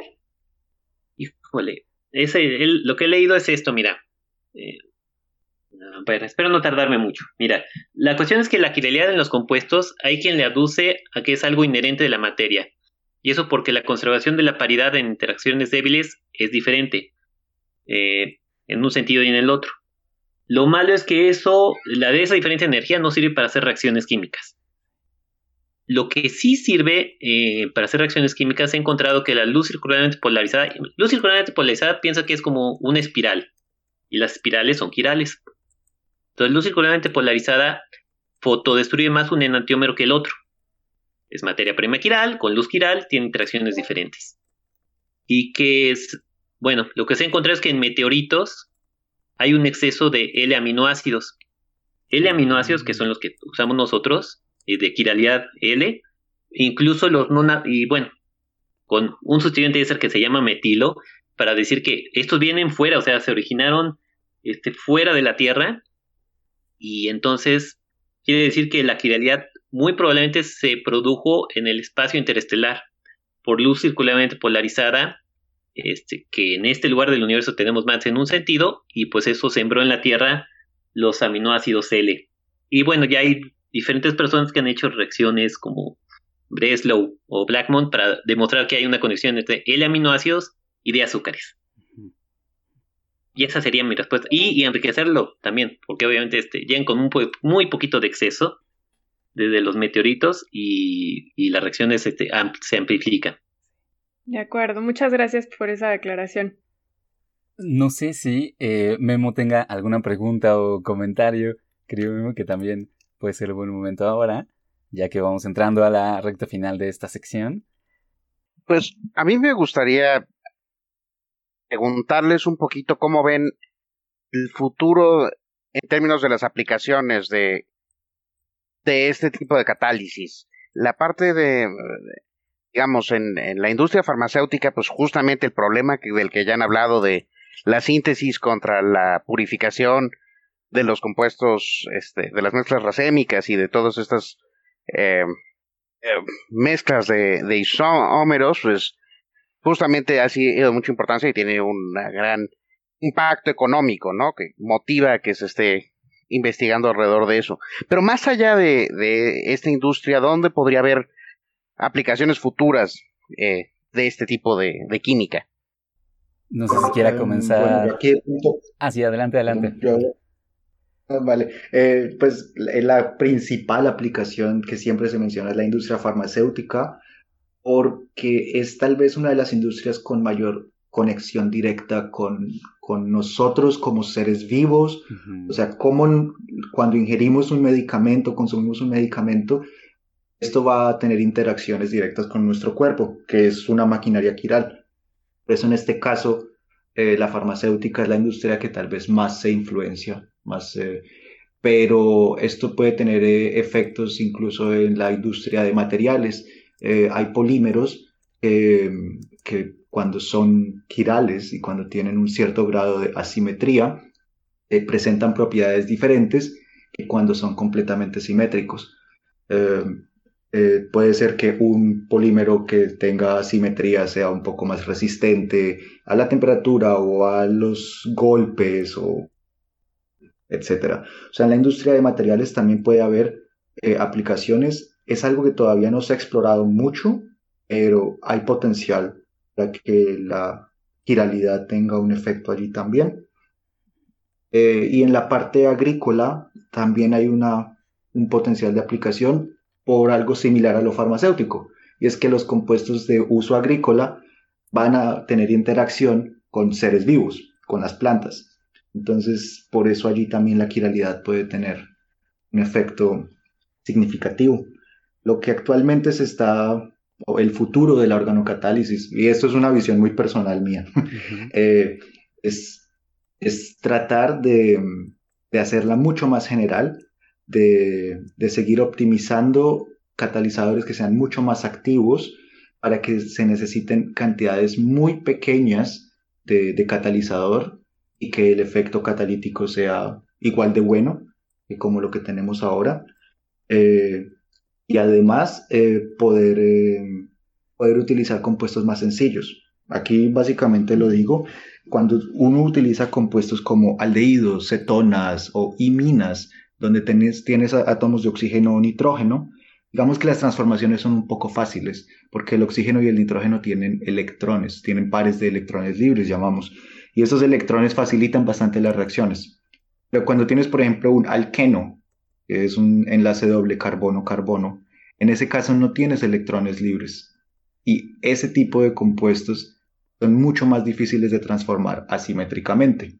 Ese es ahora uno de los grandes retos, la organocatálisis asimétrica. Marcos. Sí. Yo, le añadiría ya para cerrar eh, y bueno, también este contribuir a lo que dijo Cristian. Sin duda alguna será la farmacéutica la, la más beneficiada es, por este, esta rama de la ciencia. Eh, crear moléculas girales es difícil, es caro, y el usuario final, pues a final de cuentas son las personas.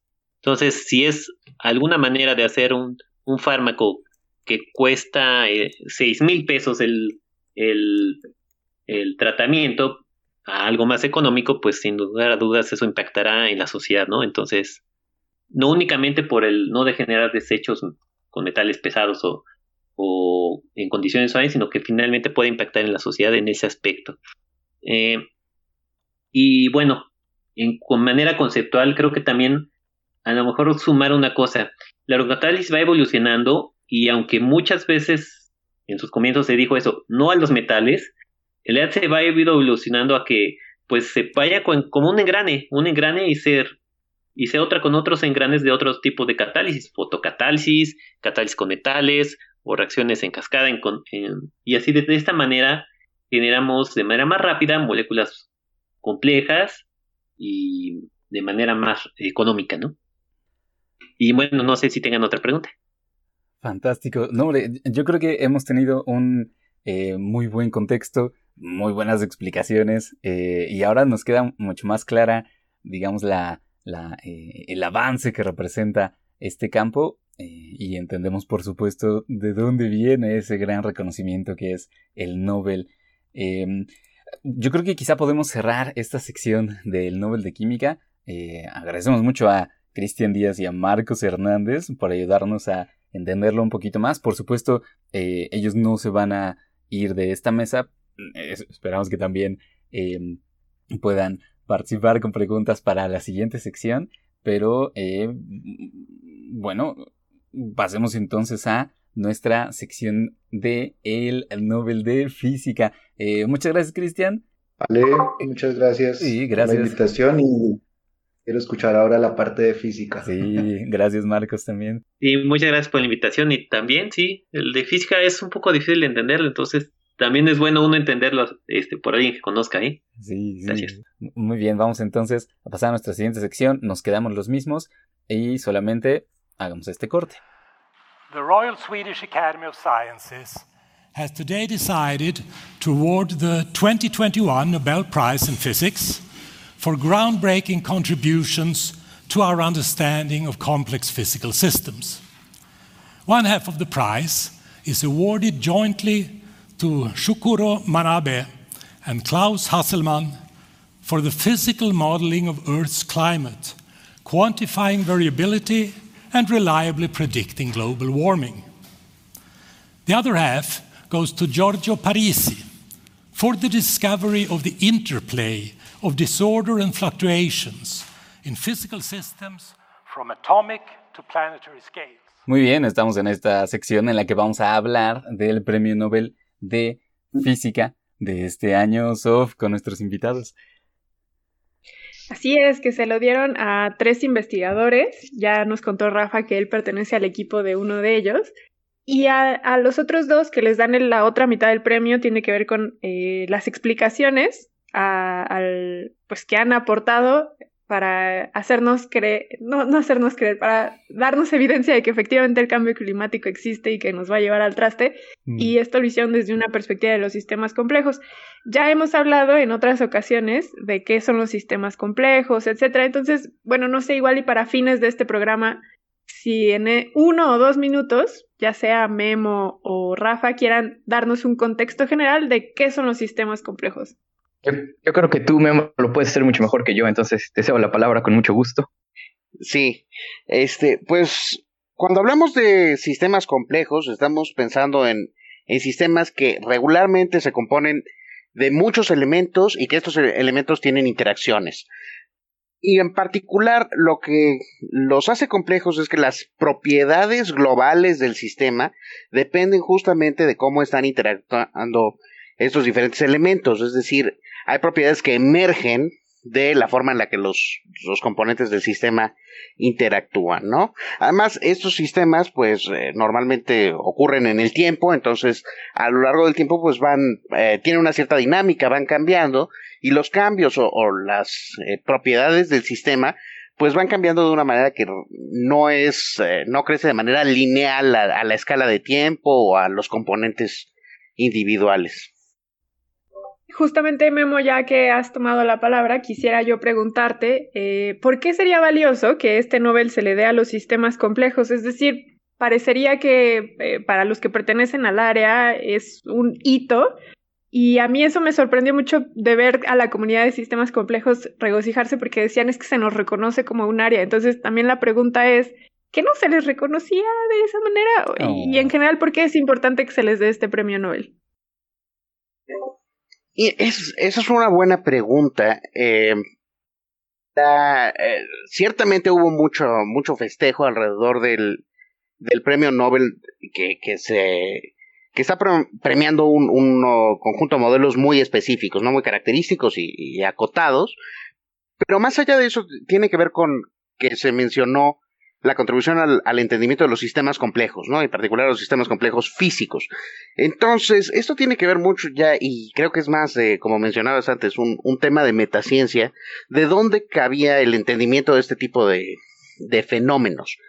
Entonces, eh, digamos, eh, para poder modelar los, los sistemas complejos, o para poder entenderlos, se requieren eh, herramientas formales, ¿no? Matemáticas o modelos matemáticos muy particulares que, eh, justo como los de eh, la contribución por la que se le da el premio a, Giorgio Parisi, que permiten hacer, eh, obtener la, la, descripción completa o tener cierta predictibilidad alrededor de este, de este tipo de fenómenos, ¿no? Entonces, tradicionalmente, pues estos vienen, la, la, la estructura formal, pues viene de las ciencias, de las matemáticas y de la física, concretamente, ¿no? Pero los objetos de estudio, pues realmente son mucho más multidisciplinarios. Hay algunos modelos que son más bien del área de la química o de, de la ciencia de materiales, otros que tienen que ver más con, fenómenos biológicos, con fenómenos ecológicos, e incluso muchos de, de, los sistemas complejos de interés, pues más bien son de tipo social, ¿no? Sistemas económicos, sistemas sociológicos, cosas de ese estilo. Entonces la duda era dónde metemos esta, esta comunidad tan sui generis, tan heterogénea, en, los campos de conocimiento tradicionales, ¿no?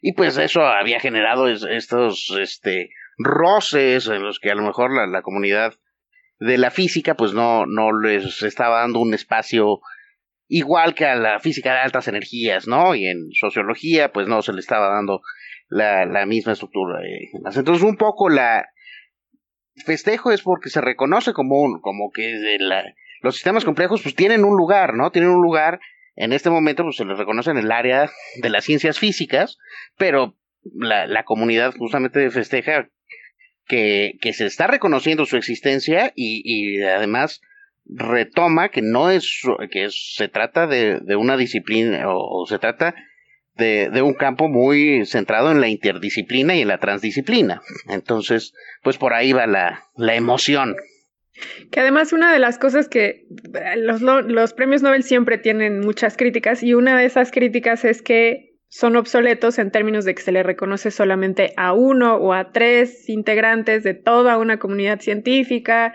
que, que se dedican a un área muy especializada, Entonces, también con estos, eh, con este premio, supongo que como bien dices, se moderniza de alguna manera o se da paso a ver que los Nobel no son tan obsoletos, se podría decir.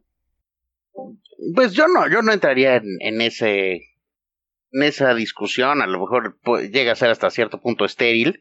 O sea, los Nobel, pues finalmente tienen una cierta proyección que otra en más para la divulgación, ¿no? la gente se entera de, de los premios Nobel.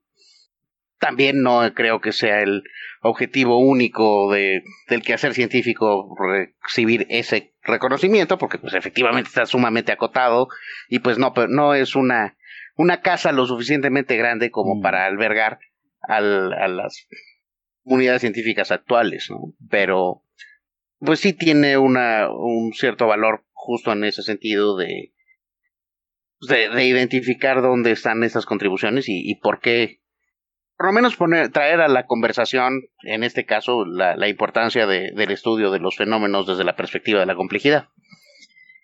Claro.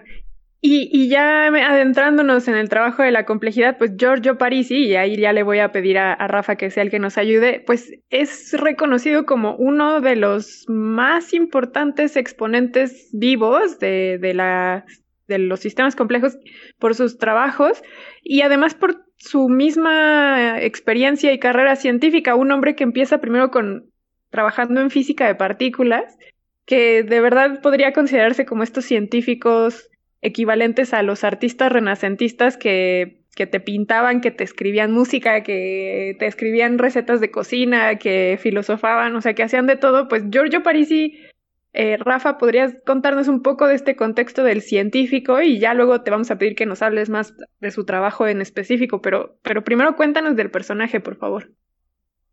Bueno, yo digo, sí, tengo la gran fortuna de, trabajar con Giorgio y ser parte de su equipo. Por desgracia llegué en un momento donde, bueno, por la pandemia y eso no pudimos coincidir tanto como, digamos, en, en, en presencia, pero aún así me queda claro que y creo que es algo que, siempre me gusta recalcar y se ha recalcado un poco de él, al menos aquí en, Italia, es que además de ser un gran científico, de verdad es un gran ser humano. Mm. Es una persona muy divertida, muy buena onda, muy distraída, pero que siempre es alguien que cuando puede ayudarte, cuando piensa que algo interesante por entender un problema que le llama la atención, te involucra, desde el principio te trata como su igual. Este, es una persona para nada arrogante, es de verdad una, una persona fabulosa para, para tenerla como, como jefe de grupo. Y sí, también por supuesto eso que dices tú, es de esas personas que, que de verdad uno no entiende ahora sí que, comían de chiquitos, porque es impresionante todas las cosas que ha hecho, tiene, tiene trabajos, bueno, el que tú dices, que es el trabajo Altarelli Parisi, que creo que hasta ahorita sigue siendo su trabajo más citado, eh, que precisamente es algo de física altas energías, tiene sus trabajos de vidrios de spin, que son básicamente por los que se les dio el premio Nobel, tiene un trabajo con Mehran Kardar y, ay, se me fue Sang, es el apellido, se me fue el nombre, que es la ecuación Kardar-Parisi-Sang, que sirve para modelar el crecimiento de interfaces, por ejemplo, eh, es que, bueno, se usa para muchas cosas, pero interfaces en el sentido de que, por ejemplo, si cómo se esparce una mancha en un, en una, en el, en un papel, por ejemplo, incluso cómo se propaga el, eh, un incendio digamos, el perímetro del incendio, cómo empieza a crecer y a, evolucionar, es algo que se ha escrito por esa ecuación. Tienen trabajos en turbulencia, también un poco en cambio climático. Bueno, perdón, no sé si en cambio climático, en ciencia, en ciencia del clima, eso sí. Eh, y bueno, y después de sus trabajos de vidrios de spin, eh, sí empezó a ser, digamos, uno de los máximos exponentes de la, pues sí, de la ciencia de la complejidad entendida desde un punto de vista, yo creo, bastante amplio. Un poco, como decía Memo, todas estas cosas que, que, que uno no sabe bien dónde meter. Él, la verdad, algo que también siempre se le admira mucho es, él no se preocupaba si estaba haciendo física, econofísica, sociofísica o algo, sin física incluso. Él era un problema que le interesaba y pues lo intentaba resolver y, aportaba cosas. De hecho, algo que también es, es creo, importante comentar, justo cuando empezó la pandemia, todavía no se esparcía tanto por Europa. Solo, solo él de ver cómo estaban sucediendo las cosas en China, se metía al sitio como de la Secretaría de Salud en China, creo, Este, y él solito descargaba los datos, traduciendo con Google Translate, y empezaba a hacer análisis y decía, es que esta cosa es un crecimiento exponencial, está muy pesado, nos va a ir muy mal, hay que cuidarnos. Eh, luego se dedicó a hacer análisis de datos con, ya cuando la situación estaba, pues digamos, bastante fea aquí en Italia. Y la verdad es que yo aprendí muchísimo de cómo interpretar los datos de las estadísticas de, de, la pandemia gracias a lo que él hacía. Y pues digo, no es física, pero era él y su curiosidad lo que lo, que lo motivaba. Además debemos de decir que también Memo se ha metido mucho en modelos que tienen que ver con la pandemia, entonces muy pertinente que lo menciones ahorita, Rafa. Y yo te pediría que entonces ahora sí nos expliques ¿Qué demonios es esto de los vidrios de spin dado que tú te dedicas a los sistemas desordenados, por favor? Sí, bueno. Ahí les va. Y por supuesto, si en algún momento hay algo que no queda claro, pues porfa, deténganme.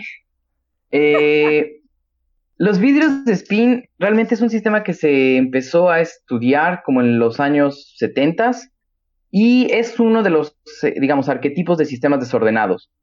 en realidad eh, son materiales bueno, hay, materiales eh, reales que se les da este nombre de vidrios de spin, por ejemplo, eh, una aleación metálica con átomos de hierro que de repente se introducen como impurezas en una latiz de átomos de cobre, o sea, todos los de cobre están bien ordenaditos, que uno le mete por ahí átomos de, fierro. Resulta que cuando uno hace eso, eh, el, el, material adquiere propiedades magnéticas debido precisamente a estas incrustaciones de, de los átomos de hierro, que funcionan como si fuera un pequeño imán. Y a esto, a, la, a esto la gente empezó a llamar spin, por, bueno, por diversas razones, no importa. Entonces, cada vez que diga spin, ustedes imagínense que tienen una, un imán de barra que pues tiene cierta orientación, dependiendo eh, los polo, el polo norte, el polo sur, eh, dependiendo cómo, hacia dónde apunte, sería lo que sería como la orientación del, del spin. Este, y los vidrios de spin son, son, son raros porque estos imancitos o spines están todos desalineados están como en posiciones aleatorias, pero siempre se quedan ahí, tienen como una configuración estable o, o, sí, estable. Y es raro porque pues uno no esperaría que un material tan desordenado tuviera estas propiedades tan robustas. Y de hecho tiene una magnetización que es bastante, como decirlo?, percibible. En los experimentos es fácil medir sus, sus magnetizaciones. Estos son los materiales reales. Lo que la gente empezó a hacer es preguntarse, bueno, ¿Cómo, los entendemos? Porque, pues no, o sea, describir materiales magnéticos desde el punto de vista de, que tienen propiedades cristalinas, se sabe hacer más o menos bien, pero desordenados no. Entonces lo que la gente empezó a hacer fue crear modelos matemáticos, que es una representación idealizada de cómo puedo imaginarme que, interactúan estos espines o imanes eh, aleatorios. Uno de estos, estos modelos son los que se conocen como vidrios de spin. Vidrios también por, por este desorden, porque, bueno, tal vez en el habla cotidiana uno distingue poco entre vidrios y cristales, pero los cristales para los físicos son, son materiales que tienen sus átomos muy, muy bien ordenados, arregladitos, periódicos, preciosos. En cambio, los vidrios es un relajo.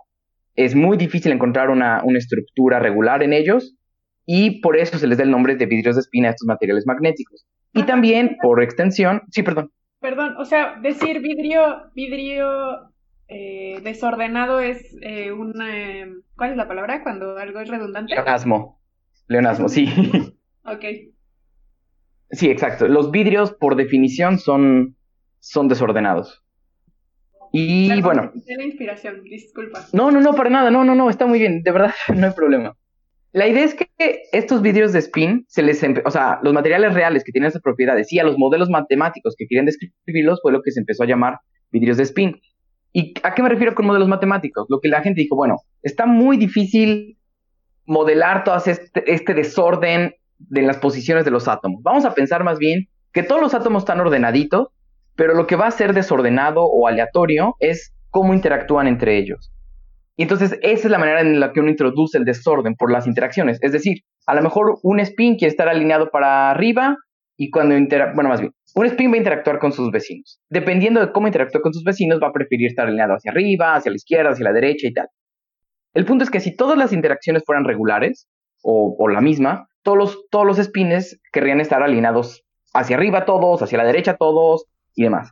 Cuando uno mete estas interacciones al azar, lo que sucede es que uno prefiere estar a la izquierda, otro como a 45 grados entre la derecha y el norte, bueno, entre, el este y el norte, cosas así. Cada uno empieza a tener una orientación que no se parece necesariamente a los de sus vecinos, pero es la que le gusta.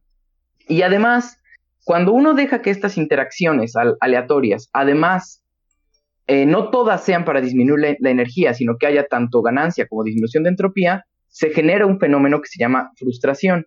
El fenómeno, que suena muy raro, pero así se llama. Este, y es un fenómeno que, que, que es básicamente la cosa más característica de los sistemas desordenados, porque quiere decir que nunca vas a poder encontrar una configuración en la cual todos los spines estén a gusto. Siempre vas a encontrar que a lo mejor ahí te encuentras un grupo que está muy bien, es decir, tiene, tiene, una, tiene poca energía de interacción, está muy a gusto en la situación en la que está, pero del otro lado te encuentras otros que no, que están muy a disgusto. Para que los que están a gusto estuvieran, estuvieran bien, los otros tuvieron que ganar energía. Y, y luego hay otra situación donde esos que estaban mal, ellos pueden perder su energía, pero a costa de que otros más las ganen. De hecho, bueno, una cosa que vi que decía la página de los Nobel es que un día París escribió que esto de estudiar vídeos de spin es un poco como ver las tragedias humanas en las obras de Shakespeare. Mm. Porque él dice que es como querer ser amigo de dos personas al mismo tiempo, pero que estas dos personas se odian. Entonces siempre termina siendo muy frustrante. Eso dicen que dijo, a mí no me consta, eso es lo que dijo la Academia de, Ciencias. Pero bueno. suena muy lógico porque igual yo escuchaba hace poco a unos físicos que hablaban de, que, por ejemplo, puedes entender a estos sistemas complejos justamente por tu red de amigos, porque tienes amigos que se llevan muy bien contigo, pero que entre ellos no se llevan bien. Y para mí eso me parecía muy simplista ese ejemplo porque decía, ay, ¿a poco así puedes explicar los sistemas complejos? Y pues sí, o sea, lo que decía este físico es que al final los humanos eh, no todos nos queremos, ¿no? O no todos nos odiamos, sino que, y nosotros mismos podemos ser muy incongruentes con nosotros mismos. Entonces, esas variables, es, sí es una manera muy simple de explicarlo, pero al final forma parte de esto, por ejemplo, también que decía Memo, de los temas eh, sociales, ¿no? Por eso forman parte de los temas complejos. Sí, sí, exacto. Digamos que estos modelos de vidrios de spin lo que hacen es asignar eh, energías a las interacciones entre los spins. Es, si yo me alineo con, con el spin de al lado, pierdo energía. Y hay que acordarnos que a la, naturaleza le gusta estar en lo que se llama en el estado de energía más bajo, el, estado base. Entonces, siempre que uno pierde energía, bueno, el sistema pierde energía, el sistema está contento. Entonces, justo cuando uno eh, introduce estas interacciones energéticas entre spines, dice, ah, pues si todos nos alineamos, pues eh, el sistema pierde energía y todos contentos. Cuando las, las interacciones aleatorias lo que hacen es que satisfacer esta condición de mínima energía sea prácticamente imposible. Y como tú dices, en vez de ahora pensar energía entre imanes o entre espines, si lo piensas como alineación un poco de creencias, de hecho hay, hay modelos de tal cual que se llaman así, de alineación de creencias, de yo quiero votar por, yo qué sé, la propuesta A, pero mis amigos de acá quieren por la B y mis amigos, que también son mis amigos, quieren votar por la C, pero mis dos grupos de amigos se odian, ¿por cuál voto yo? Es un poco, ajá, es lo mismo, por eso se pueden modelar con esta idea. Ahora, en particular lo que hizo Giorgio fue en sus trabajos fundamentales son de finales de los 70, principios de los 80, es que él encontró una manera de describir de manera, ¿cómo decirlo?, exacta y precisa un modelo particular de vidrios de spin, que es el modelo de Sherrick Kirkpatrick, que bueno, no importa, es un modelo como el que les platiqué, con interacciones aleatorias. Y lo que él hace es que encuentra cuáles son los parámetros de orden que se necesitan para escribir los vidrios de spin. ¿Y qué es un parámetro de orden?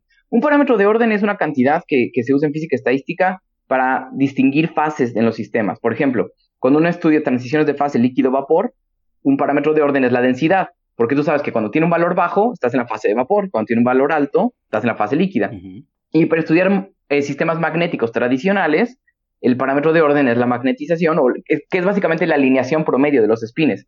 Tú sabes que cuando tienes una alineación promedio muy alta, estás en una fase donde donde el material es magnético, eh, que se llama fase ferromagnética, y en cambio cuando cada uno apunta para donde se le da la gana, estás en una fase eh, paramagnética y este parámetro de orden, que es la alineación, es básicamente cero. La idea es que cuando uno intenta utilizar estas técnicas, que son como eh, tradicionales o estándar de, física estadística, en sistemas desordenados y en particular vidrios de spin, pues es un relajo porque uno no, encuentra los parámetros de orden, no, no sabe cuál es la cantidad física real que uno tiene que buscar. Lo que hizo Parisi en, sus trabajos, estos muy importantes, es que se dio cuenta que sí existen los parámetros de orden, nada más que hay un número infinito de parámetros de orden. Mm. Y bueno, la física estadística se, se basa mucho en encontrar estos parámetros de orden porque son los que minimizan la energía, pero hacerlo ya con uno, dos o tres suele ser difícil. Con un número infinito, pues se vuelve bastante más complicado. Pero más allá, digamos, de la matemática que hay detrás, que es muy bonita, es muy sofisticada, yo he de admitir que no la entiendo del todo, es muy bonita, pero sobre todo, yo creo que una gran aportación de, de, de París y de sus colaboradores fue que no se quedaron solo en la solución del problema, sino fueron a buscar cuál era la física que había detrás, qué quería decir que hubiera tantos parámetros de orden, qué, qué era tal cual el comportamiento que tenían estos vidrios de spin. Y lo que se encontraron fue que, pues sí, son materiales o modelos que se ven absolutamente desordenados, pero que hay ciertas configuraciones especiales que, que a ojo no son ordenadas, pero que la naturaleza las favorece, o que son estas, estas configuraciones en las cuales el sistema puede mantener su magnetización a pesar de que todo se vea desordenado o caótico.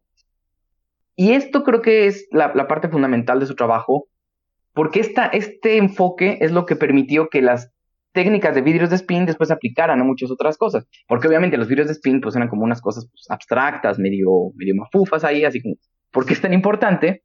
Pues porque resulta que esto mismo que, desarrollaron París y Messard, eh, Franz, Virasol, bueno, muchos, eh, después se puede aplicar para estudiar vidrios reales, por ejemplo. Uno puede entender los vidrios como si fueran unos líquidos que cayeron en uno de, cuyos parámetros de orden también son, son muchos, son difíciles de describir, pero que al final cuando tú encuentras uno de estos parámetros de orden que minimiza la energía, eso te puede definir cómo se vería un vidrio y puedes encontrar que hay otro cercano que te da a ojo un vidrio diferente, pero con propiedades similares. Aunque les digo, todo esto sin que las moléculas tengan una estructura ordenada. Y además, bueno, esta misma idea se puede aplicar a teoría de redes, eh, matrices aleatorias, econofísica, sociofísica, en fin, biología, tanto desde el punto de vista molecular, por doblamiento de proteínas, que es el ejemplo más ocurrido, creo. También, de hecho, también la evolución. De hecho, creo que hasta existe un libro que se llama Vidrios de Spin y Evolución, o Teoría de Réplicas y Evolución. Eh, también se puede aplicar en problemas de optimización, de inferencia estadística y sobre todo, recientemente ha tenido como un nuevo boom por, eh, porque también se puede, con estas mismas técnicas se pueden entender o al menos eh, sí se pueden abordar bastante bien los, los algoritmos de machine learning y redes neuronales que sí están muy de boga últimamente. Muy en boga, perdón. Sí, sí. Gracias, gracias Rafa por darnos este, este panorama que, nos deja mucho más clara la, importancia de la contribución de Parisi. Y a mí me gustaría aprovechar para hablar también de la otra mitad de este premio, ¿no? Que bueno, una mitad va para él, para Giorgio Parisi, y la otra para dos investigadores Syukuro Manabe y Klaus Hasselmann. Eh, y lo que dice el comité del Nobel es por su modelación física del clima del planeta Tierra, eh, que cuantifica la variabilidad y predice con confianza el calentamiento global. Eh, la pregunta que yo quisiera hacerles, y quizá pueda dirigirla a Memo particularmente, es que, o sea, se menciona que el trabajo de ellos nos ayuda a Em, a tener más confianza en que este fenómeno ocurre, ¿no? Y cuáles son sus causas, eh, el fenómeno del, cambio climático. Y, en ese sentido se ha dicho que, bueno, su trabajo aporta evidencias a eso. Pero, ¿cómo es que una modelación puede ser una evidencia? los modelos nos ayudan a, tener una descripción de, los fenómenos, ¿no? Y entonces ahí hay esa, esa frase famosa de que todos los modelos están mal, pero algunos son útiles. Mm. Entonces, la, la pregunta aquí es, bueno, ¿qué tanto necesito capturar de la realidad para poder confiar en un modelo?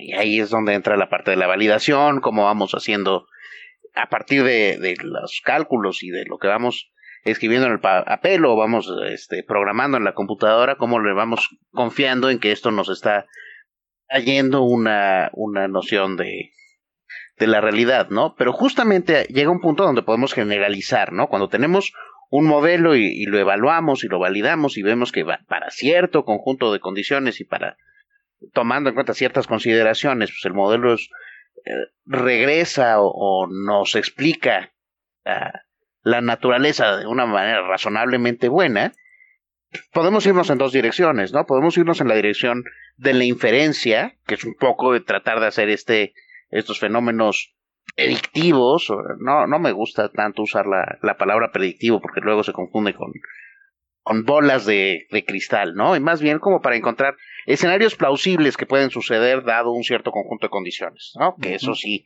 es más cercano a lo, que vamos teniendo, pero también nos podemos ir en la otra dirección y a partir de, de lo que nosotros proponemos en, en, la construcción del modelo, pues tratar de reconstruir el mecanismo subyacente que es lo que está sucediendo en la naturaleza, ¿no? Entonces, justamente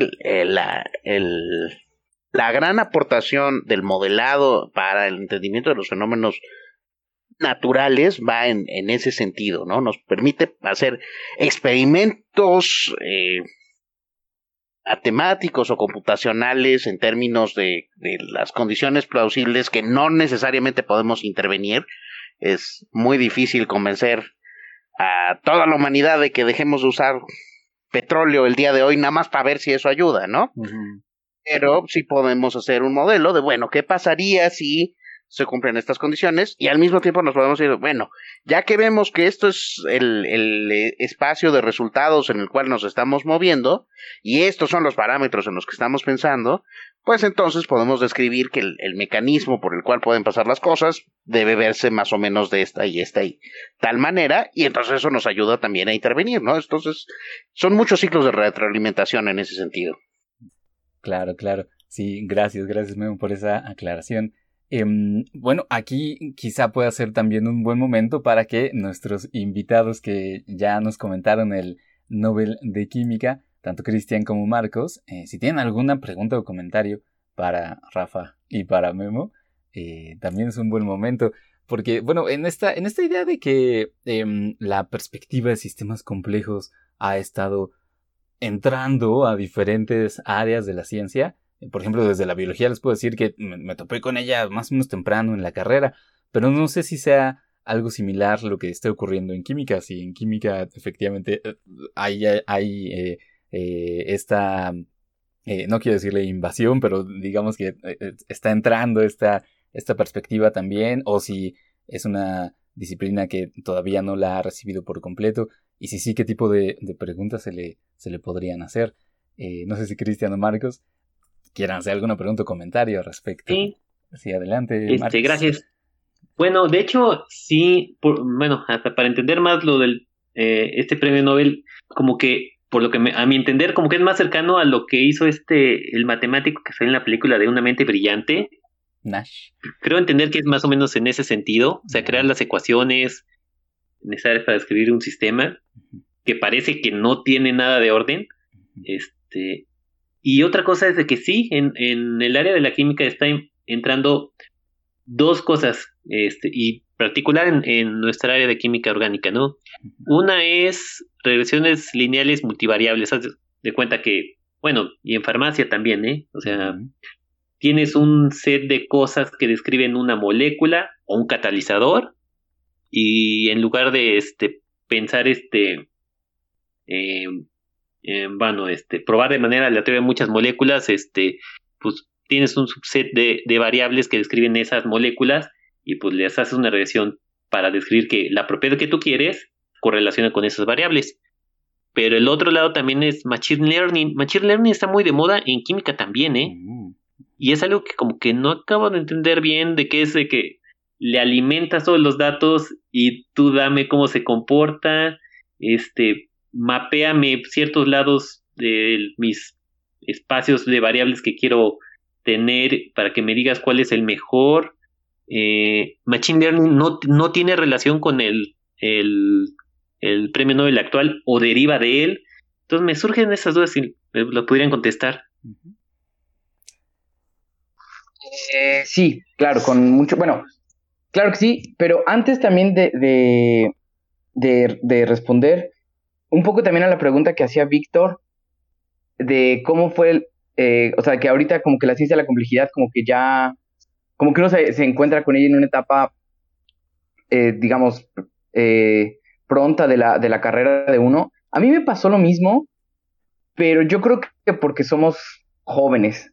porque sí me tocó ver muchas personas que les decían que, que, les gustaba que este premio Nobel fuera de sistemas complejos porque decían que cuando ellos empezaron como investigadores, todos les decían eso, ni siquiera es ciencia, te, están aprovechando de ti, te están viendo la cara y así como que poco a poco, como que el estatus de ciencia de la complejidad se fue ganando poco a poco. Incluso Anderson, otro, otro eh, galardonado con el Nobel, escribió varios artículos como defendiendo la ciencia de la complejidad en un estatus de, de ciencia. Digo, y las personas que leía que se quejaban de esto no tendrán más de 50 años. Entonces, creo que fuimos afortunados y nos tocó como un, un momento en el cual ya estaba más o menos, digamos, asentado la, la, la, la, el área. Y digo, qué bueno, porque si no me imagino que hubiera sido mucho más complicado trabajar en estos ámbitos. Ahora sí, para responder a, tu, a tus preguntas, eh, a ver, primero la de Machine Learning, que creo que me queda un poquito más clara. ¿Cómo funciona en sí Machine Learning, los algoritmos que se usan? Puede ser, eh, sí, no, no, no siempre es tan, tan sencillo de entender y sobre todo depende qué tarea quieras, quieras lograr. Es el algoritmo que tienes que hacer y, qué tipo de, de, técnica de aprendizaje existe con supervisión, sin supervisión, o una que es de reinforcement learning, que perdón, pero no, nunca, nunca me acuerdo cómo se traduce. En el caso este de, de su relación con el trabajo de, bueno, con su relación con los temas complejos y en particular con el, con el trabajo de Parisi y sus colegas, es que, así como, como decía que en el caso de los espines o de imanes, tú puedes poner una energía de interacción y lo que buscas es minimizar la energía, en el caso de Machine Learning lo que puedes hacer es eh, definir una función costo, que por ejemplo es ¿Cuántos errores comete tu algoritmo? Tú tienes un algoritmo de clasificación de perros y gatos, tú le pasas muchas fotos, unas de perros, unas de gatos, y tu algoritmo tiene que predecir cuál es cuál. Y obviamente al principio lo predice muy mal y comete muchos errores. Por lo tanto, esta función de costo o función de error es muy alta. Lo que tú quieres es desarrollar un algoritmo que minimice esta función, lo cual equivale a haber clasificado bien perros y gatos, ¿no? Eh, eso es, digamos, la parte que está atrás de cómo funciona este algoritmo de clasificación de, Machine Learning. La idea es cómo entrenas bien tu algoritmo, una, para que sea rápido, y dos, lo que, tú lo que tú quieres no solo es que te clasifique bien estas imágenes de perros y gatos que yo le di, sino las imágenes de perros y gatos que les dé en un futuro. Ese es un gran problema, porque entrenar, es decir, clasificar bien las que yo le doy, se puede resolver más o menos bien. Saber que después va a generalizarse bien es decir, que a futuro va a seguir siendo un buen algoritmo de predicción, es un problema abierto, donde hay muchísima gente muy brillante trabajando y la relación con el, con el, trabajo de, sistemas ordenados es que así como uno tiene que encontrar en el caso de los vidrios de spin los parámetros de orden adecuados, estos parámetros de orden, su, magia, digamos, su interés, es que ellos minimizan la energía del sistema. Aquí lo que tú tienes que hacer es encontrar los pesos que tienes que poner, por ejemplo, entre redes neuronales que minimicen la función costo.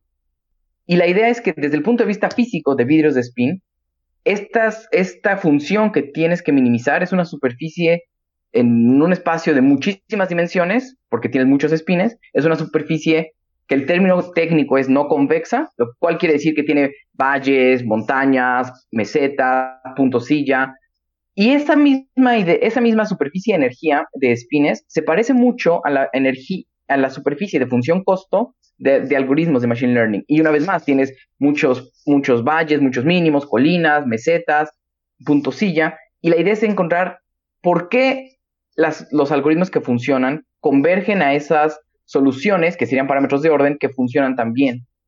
Y bueno, se puede estudiar desde un punto de vista matemático, desde un punto de vista algorítmico o desde el punto de vista, por ejemplo, de, los trabajos de Giorgio, que es un poco desde transiciones de fase, que te dicen, en ciertas condiciones, no importa cuál sea tu algoritmo, nunca vas a poder eh, predecir bien cuáles son los gatos y cuáles son los perros. Cuando empiezas a darme más datos o las estructuras de cierta otra manera, o tienes menos ruido, el algoritmo, tú sabes que existe al menos un algoritmo que puede hacer una predicción perfecta. Y es esta transición de fase entre no puedes predecir y puedes predecir casi todo. Y eso es, eh, nosotros lo llamamos como una transición de fase, aunque es una transición de fase algorítmica. Y, digamos, la fenomenología algorítmica se parece mucho a la fenomenología física de los vidrios de spin. Y perdón, ¿cuál era tu otra pregunta? Sí, más o menos este, eso de, de Machine Learning, porque lo he visto para reacciones, es decir, tengo estas cosas como variables para hacer una reacción y Machine Learning como que decían, daba de manera aleatoria cuáles variables eran las importantes, es en el área de la química. Y entonces, eh, y bueno, es eso, como que si Machine Learning era derivado de estas ecuaciones o más bien era este algo independiente. ¿eh? Yo creo que es algo independiente, que surgió desde... Yo, bueno, a ver, aquí tal vez un poquito una desviación. La parte de redes neuronales ya tenía una, una trayectoria más o menos desarrollada, al menos teóricamente, desde mediados del siglo XX. Lo que pasa es que había mucha teoría, pero no podían hacerse muchas cosas porque no, las computadoras no eran tan rápidas en cierto sentido. Lo que empezó a hacer la gente, de hecho, es empezar a usar tal cual los mismos técnicos, las técnicas de Parisi, que se conoce como método de réplicas o teoría de réplicas, porque ya es, parece que ya creció y ya se merece el, grado de teoría, lo empezaron a utilizar para estudiar redes neuronales muy sencillitas, de pocas neuronas. Eh, una de las contribuyentes más importantes fue, eh, fue una investigadora que se llamó Elizabeth Garner, que por desgracia falleció muy joven, y ella utilizó tal cual teoría de réplicas para calcular cuánta información podría almacenar una neurona, no, no una neurona biológica del cerebro, sino un modelo de, redes neuronales. Eh, y luego como que un poco se estancó ahí por motivos de computación, siento yo, no tomen como ciegamente mi palabra, pero esa es mi impresión. Y últimamente la, ha tenido una explosión precisamente porque tenemos muchos datos y computadoras muy rápidas. Y cada quien las puede eh, utilizar o, aprovechar como quieran, pero una, una buena área o una buena parte de la comunidad utiliza los métodos de, los trabajos de Parisi. Yo creo que es independiente, o sea, no, no es que Machine Learning surja de ellos, pero sí se, digamos, se, beneficia de estos métodos, al, menos una parte de la comunidad, no todos. Muchas gracias, Rafa, por esa aclaración. Gracias también, Marcos, por la pregunta. Eh, antes de que cerremos, me gustaría preguntarle a Cristian si tienes alguna pregunta o comentario adicional al respecto de, este tema? Ah, pues la explicación fue bastante buena, debo decir. Estoy bastante satisfecho porque yo no había entendido nada y ya creo que entiendo un poco mejor eh, el por qué el premio. Tal vez como químico me sale una, me surge una pregunta y es en estos vidrios de spin. O sea, yo entiendo la idea de que hay spins desordenados ah, y, y esquemáticamente uno pinta flechitas para dibujar los espines, pero experimentalmente, ¿cómo, se mide esto? O sea, ustedes tienen un material sólido, asumo yo, no sé, y, cómo pueden medir que en ciertas regiones del sólido los espines van hacia arriba o hacia abajo, al este, al oeste, ¿cómo, cómo se hace esto? He de decir que esa era precisamente una pregunta que me daba muchísimo miedo, porque yo he de decir que nunca he sido experimental. Entonces, los métodos que utilizan, confieso con vergüenza que los desconozco. Sé que muchas propiedades se pueden medir por una técnica que se llama dispersión de neutrones. Eso es algo que se usa muy eh, de manera, digamos, general para estudiar sistemas sólidos, la estructura de sistemas sólidos no importa si son ordenados o desordenados, pero creo que su gran ventaja es que ayuda en sistemas desordenados, sobre todo. Y de hecho, tal vez dije una, una, tontería, porque tal vez no solo para, para sólidos, sino incluso para líquidos. En este caso de los vidrios de spin, yo me imagino que la magnetización la miden, pues sí, con sensores magnéticos, me imagino que más o menos convencionales. El problema, como tú dices, y es una gran pregunta, ¿cómo saben cómo están estos, orientados estos, estas moléculas o estos átomos. He de confesar que no lo sé, pero yo me imagino que son eh, técnicas de dispersión de cierta eh, probe, perdón, se me fue la palabra, cierta sonda, porque también teóricamente tú puedes modelar, o bueno, es una de, las técnicas usuales en física estadística, eh, ya que tú defines la energía de interacción de tu sistema, puedes encontrar propiedades tipo el factor de estructura, o, bueno, sus transformadas de Fourier y tal, que te dicen exactamente, o perdón, perfiles de densidad y tal, que te dicen exactamente cómo están ordenadas tus, tus, tus moléculas o las componentes de tu sistema en teoría. Entonces, de, de esta información teórica, supongo que comparándola con la de, con la, con los métodos experimentales es que dicen, no, ¿sabes qué? Esto no puede ser regular, tienen que estar muy desordenados y tienen que estar en ciertas posiciones. También un poco lo que hacen es es decir, bueno, bueno, a ver, es que los, los vidrios de spin desde el punto de vista teórico, pues son, les digo, uno mete las interacciones que se le antojan, pero en la naturaleza, pues uno tiene ciertos modelos para pensar cómo van a ser esas interacciones. Por ejemplo, si son interacciones, bueno, casi no son magnéticas, pero si fueran bipolares, existen eh, interacción dipolo-dipolo, fuerzas de Van der Waals y tal, y uno sabe estas interacciones como decaen, por ejemplo, con la distancia. Entonces tú sabes que un punto en tu muestra, dependiendo de qué distancia esté de otro punto, cómo va a ser al menos la magnitud de su interacción. Y esto también te da una idea de, pues yo esperaba que, dado que están lejos, interactuaran de esta manera, pero veo esta otra, quiere decir que la interacción que estoy viendo ahí no era de, esta, de este tipo que yo pensaba, debe ser esta otra y por eso es que ahí hay interacciones, digamos, que no había contabilizado solo por la, por la parte regular, sino que tienen que ver tal cual con el desorden. Fantástico. Muchas gracias, Rafael. Gracias, Cristian, por tu pregunta. Eh, si les parece bien, podemos ir aquí cerrando. Patch quería hacerles una última pregunta a nuestros cuatro invitados. Bueno, antes de pasar a, ello, que sería nuestra sección de cierre-cierre, agradecemos mucho a Guillermo de Anda y Rafael Díaz por contarnos más y aclararnos mucho al respecto de este Nobel de Física. Gracias, Rafa. No, de qué, con muchísimo gusto. Gracias a ustedes. Y muchas gracias, Memo. Gracias. Fantástico. Entonces, ahora sí, Patch, la ultimísima. Pues, las últimas eh, para esta sección, me gustaría proponerles el, siguiente procedimiento. Les voy a preguntar qué les entusiasma más a ustedes personalmente de los premios de este año, respectivamente, eh, en el área de química y en el área de física, pero me gustaría si pudiéramos ser breves y acotarlo a un minuto más o menos, qué es lo que, qué es lo que les entusiasma. Entonces, podemos empezar con, con, con química y empezamos con Marcos y luego con Cristian y posteriormente pasamos con Guillermo y Rafa, si les parece bien. Adelante, Marcos. ¿Qué, te, entusiasma más personalmente del premio de este año? Mira, como, como lo dijeron este, eh, varias veces aquí, como que es un premio para la comunidad también. Por supuesto, el salto conceptual que eh, hicieron Benjamin List y David Macmillan es un salto conceptual importante para la química orgánica, que es donde también este, el área que me circunscribo, y en particular organocatálisis. Entonces, es un premio este, ahora sí que a la comunidad que ellos comenzaron, ¿no? Entonces sí que me apasiona, que me gusta, que este en mi grupo se desarrolla y, y, ciertamente hasta a veces se toma como partido político sobre la catálisis con metales, pero no, no estamos peleados con la catálisis con metales, ¿eh? Tampoco, ¿eh? Este, pero es una emoción para crear nuevas moléculas, yo diría así. Fantástico, muchas gracias. Cristian. Ah, definitivamente es bastante bonito con este premio, como dijo Marcos, que es un reconocimiento a, las personas que hacemos organocatálisis, es mostrarle al mundo que, lo que estamos haciendo de verdad es, es, es útil de alguna manera, aunque ya lo sabíamos, pero qué bueno que el mundo lo esté reconociendo.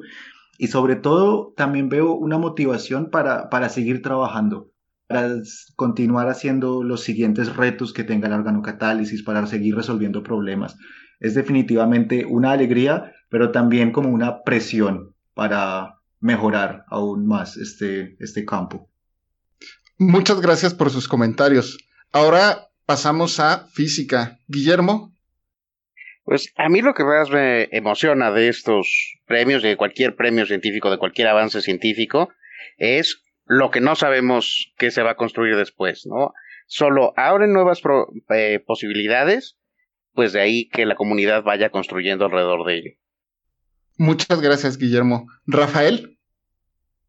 Este, bueno, aquí sí creo que no puedo no decirlo. Lo que más me, me ha tenido emocionado es pues haber sido, o sea, que soy parte del grupo de, de Giorgio. De verdad, creo que sigo en éxtasis, porque es una gran oportunidad ahora sí, no, no, no a título personal, sino sí, como dicen todos, para la comunidad, por el reconocimiento que implica. Y creo que sí estoy muy de acuerdo con lo que dice Memo, porque es una buena manera de fomentar que, la, que esta área siga creciendo, porque creo que tiene mucho potencial.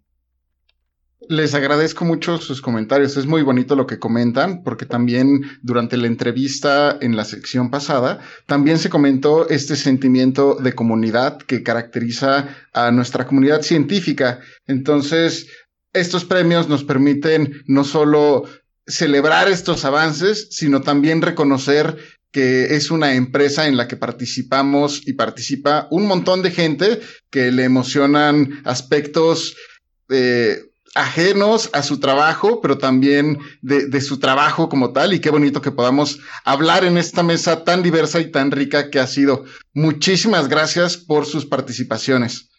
Y antes de dejarlos ir, nos gustaría preguntarles si eh, tienen algún método de contacto o tal vez alguna red social que quisieran compartir con nuestro público que puede estar interesado en contactarles o en saber algo más de su trabajo.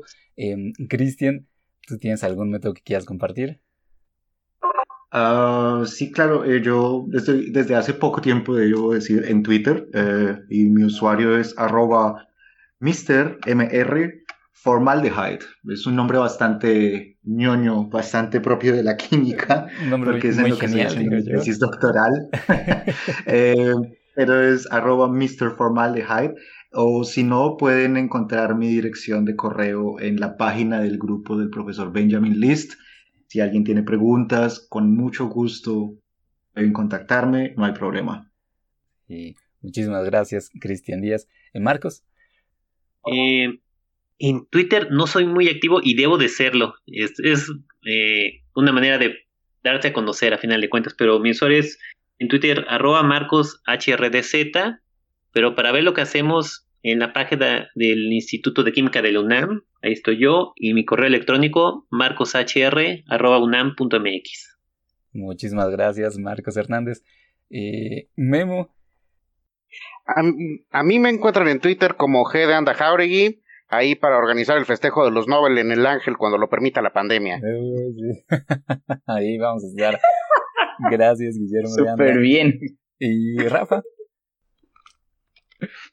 Yo, este, últimamente sí estoy un poco más activo en Twitter. Me encuentran como Rafael-DHR o por correo, que casi siempre es lo más fácil, que todavía uso el de, el de la UNAM, entonces es rafael.díaz.hr.ciencias.unam.mx.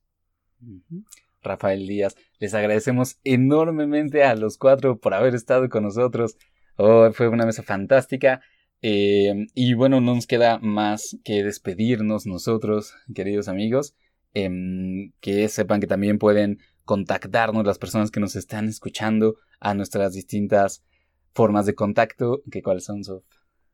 Ahí tengo el micrófono prendido. Sí, estamos en Twitter como arroba cienciacionales, en Instagram estamos mm. también como arroba cienciacionales, en Facebook estamos como historias cienciacionales y nos pueden enviar un correo electrónico a historiascienciacionales arroba gmail.com. Y bueno, en todas las plataformas de streaming que, nos quieran encontrar, seguro allí vamos a estar. Y también de manera personal, estamos como... ¿Tú, Vic, cómo apareces? Como arroba Víctor Rogelio. Pach. Yo aparezco como arroba Pacheco VV. ¿Tú, Sof? Yo estoy como arroba Soflofu.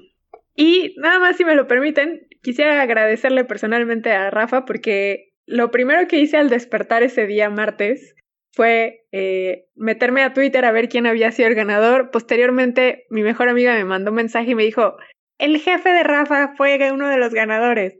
Le escribí a Rafa, me dijo que sí, que estaba en éxtasis. Me metí a revisar mi correo electrónico, todo esto a las 6 de la mañana, hora México.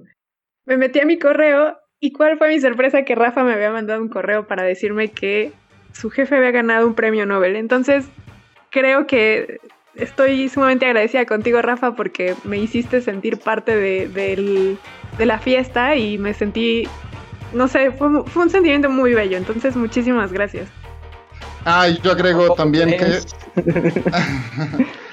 perdón, perdón, es que como crees, yo con todo gusto, ahora sí que de verdad esto era un sentimiento muy de comunidad, entonces yo lo estaba extendiendo en serio pues a la gente que sabía que, que, que estaba involucrada, que lo iba a apreciar, entonces no más bien qué bueno que, pudimos estar todos así, aunque fuera con el Atlántico y medio. Sin duda, estos invitados de lujo nos hicieron sentir en este festejo y contagiarnos su gran emoción de este premio y les agradecemos mucho. Y a ustedes también les agradecemos mucho por habernos escuchado hasta aquí. Nos vemos en la próxima emisión. Hasta pronto.